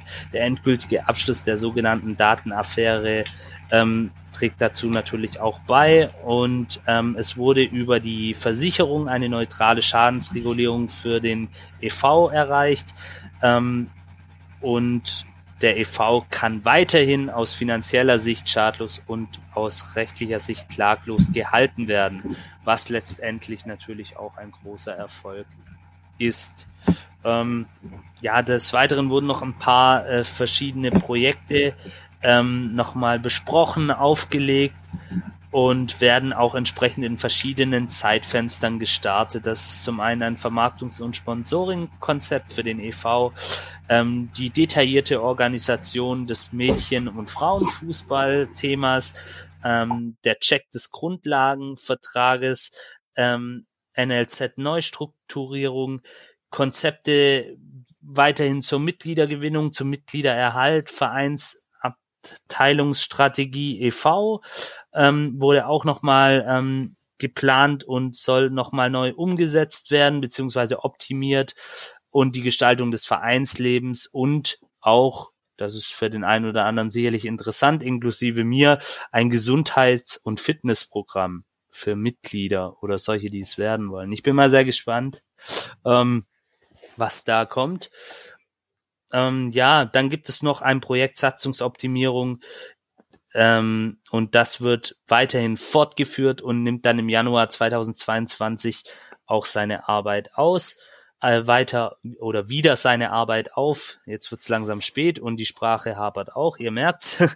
ähm, aus der Projektgruppe ähm, das oder das aus der Projektgruppe äh, Zukunft Profifußball entstandene Positionspapier wurde nach dem Austausch mit dem Fanausschuss nochmals geschärft und auf die wesentlichen Kernpunkte reduziert. Das end, die endgültige Fassung ähm, wird dann in den nächsten oder kommenden Wochen auch vorgestellt werden. Ähm, der Vorstand und die sportliche Leitung ähm, ähm, genießt weiterhin das Vertrauen, wurde hier auch nochmal ähm, betont und erwähnt. Also auch nochmal so der Zusammenhalt propagiert, was, denke ich, in der jetzigen Situ Situation auch nicht verkehrt ist. Und, und gerade nach der Diskussion Ende letzten Jahres. Genau, richtig. Also das vielleicht auch nochmal, ähm, wenn ihr die Mail euch durchlest, eine der Kernaussagen weiter zusammenhalten. Die sportliche Führung genießt das volle Vertrauen und natürlich werden die Daumen gedrückt für eine erfolgreiche Rückrunde. Ähm, Marco Fischer, eine neue Personalie als Referent des Präsidiums. Ähm, da könnt ihr auch nochmal, wenn ihr euch die Mail dann anschaut, äh, genau lesen, was er macht, ähm, inwieweit er dann auch mit Lisa Lang zusammenarbeiten wird, etc. Ähm, am 27. Januar ist ja der Erinnerungstag ähm, an die Befreiung des Konzentrationslagers Auschwitz und auch da wird es eine entsprechende Gedenkveranstaltung an der Stele vor dem Clubzentrum geben. Auch der VfB Stuttgart, das muss man auch sagen, hatte eine unrühmliche Vergangenheit in der Zeit des Nationalsozialismus, die in einem entsprechenden Buch, das ich euch hiermit vielleicht auch noch mal ins Herz legen möchte, aufgearbeitet wurde. Ähm, wenn ihr da mal Interesse habt, ähm, daran sieht man vielleicht auch, dass der VfB da auch mehr ist als nur im Hier und Jetzt, sondern auch eine entsprechende Geschichte hat. Und ja, das ist auf jeden Fall eine gute Sache, auch im Hinblick der aktuellen politischen Entwicklungen, die es gerade in unserem Land wieder gibt, dass es da diese Veranstaltung gibt. Ähm, natürlich auch zum Gedenken an die VfB-Spieler, die in der damaligen Zeit des Nationalsozialismus auch gelitten haben und entsprechend ähm, Schlimmes erlebt haben, beziehungsweise auch zum Teil ums Leben gekommen sind. In die, jedem Jahr ähm, steht das Gedenken auch unter einem speziellen Motto und diesmal geht es um Inklusion und Gleichberechtigung in Bezug auf Menschen mit Handicap. Und hier wird auch nochmal betont in der Mail, dass ähm, man sehr froh und stolz ist, dass es am Spieltag, am kommenden Spieltag gegen die Eintracht Frankfurt eine besondere Aktion in Zusammenarbeit mit VfB Fair Play und auch der Mercedes-Benz Bank ähm, gibt, ähm, wo es dann auch wieder ein entsprechendes Sondertrikot ähm, geben wird, wo, wo dann auch nochmal auf diese Thematik aufmerksam gemacht wird.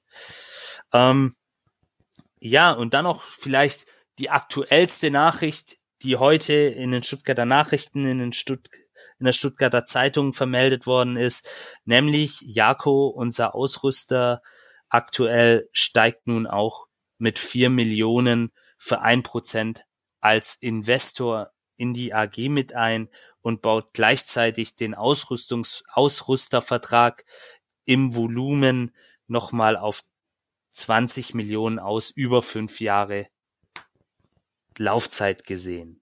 Ja, das waren mal alle Nachrichten in kompakter Form, Anführungszeichen.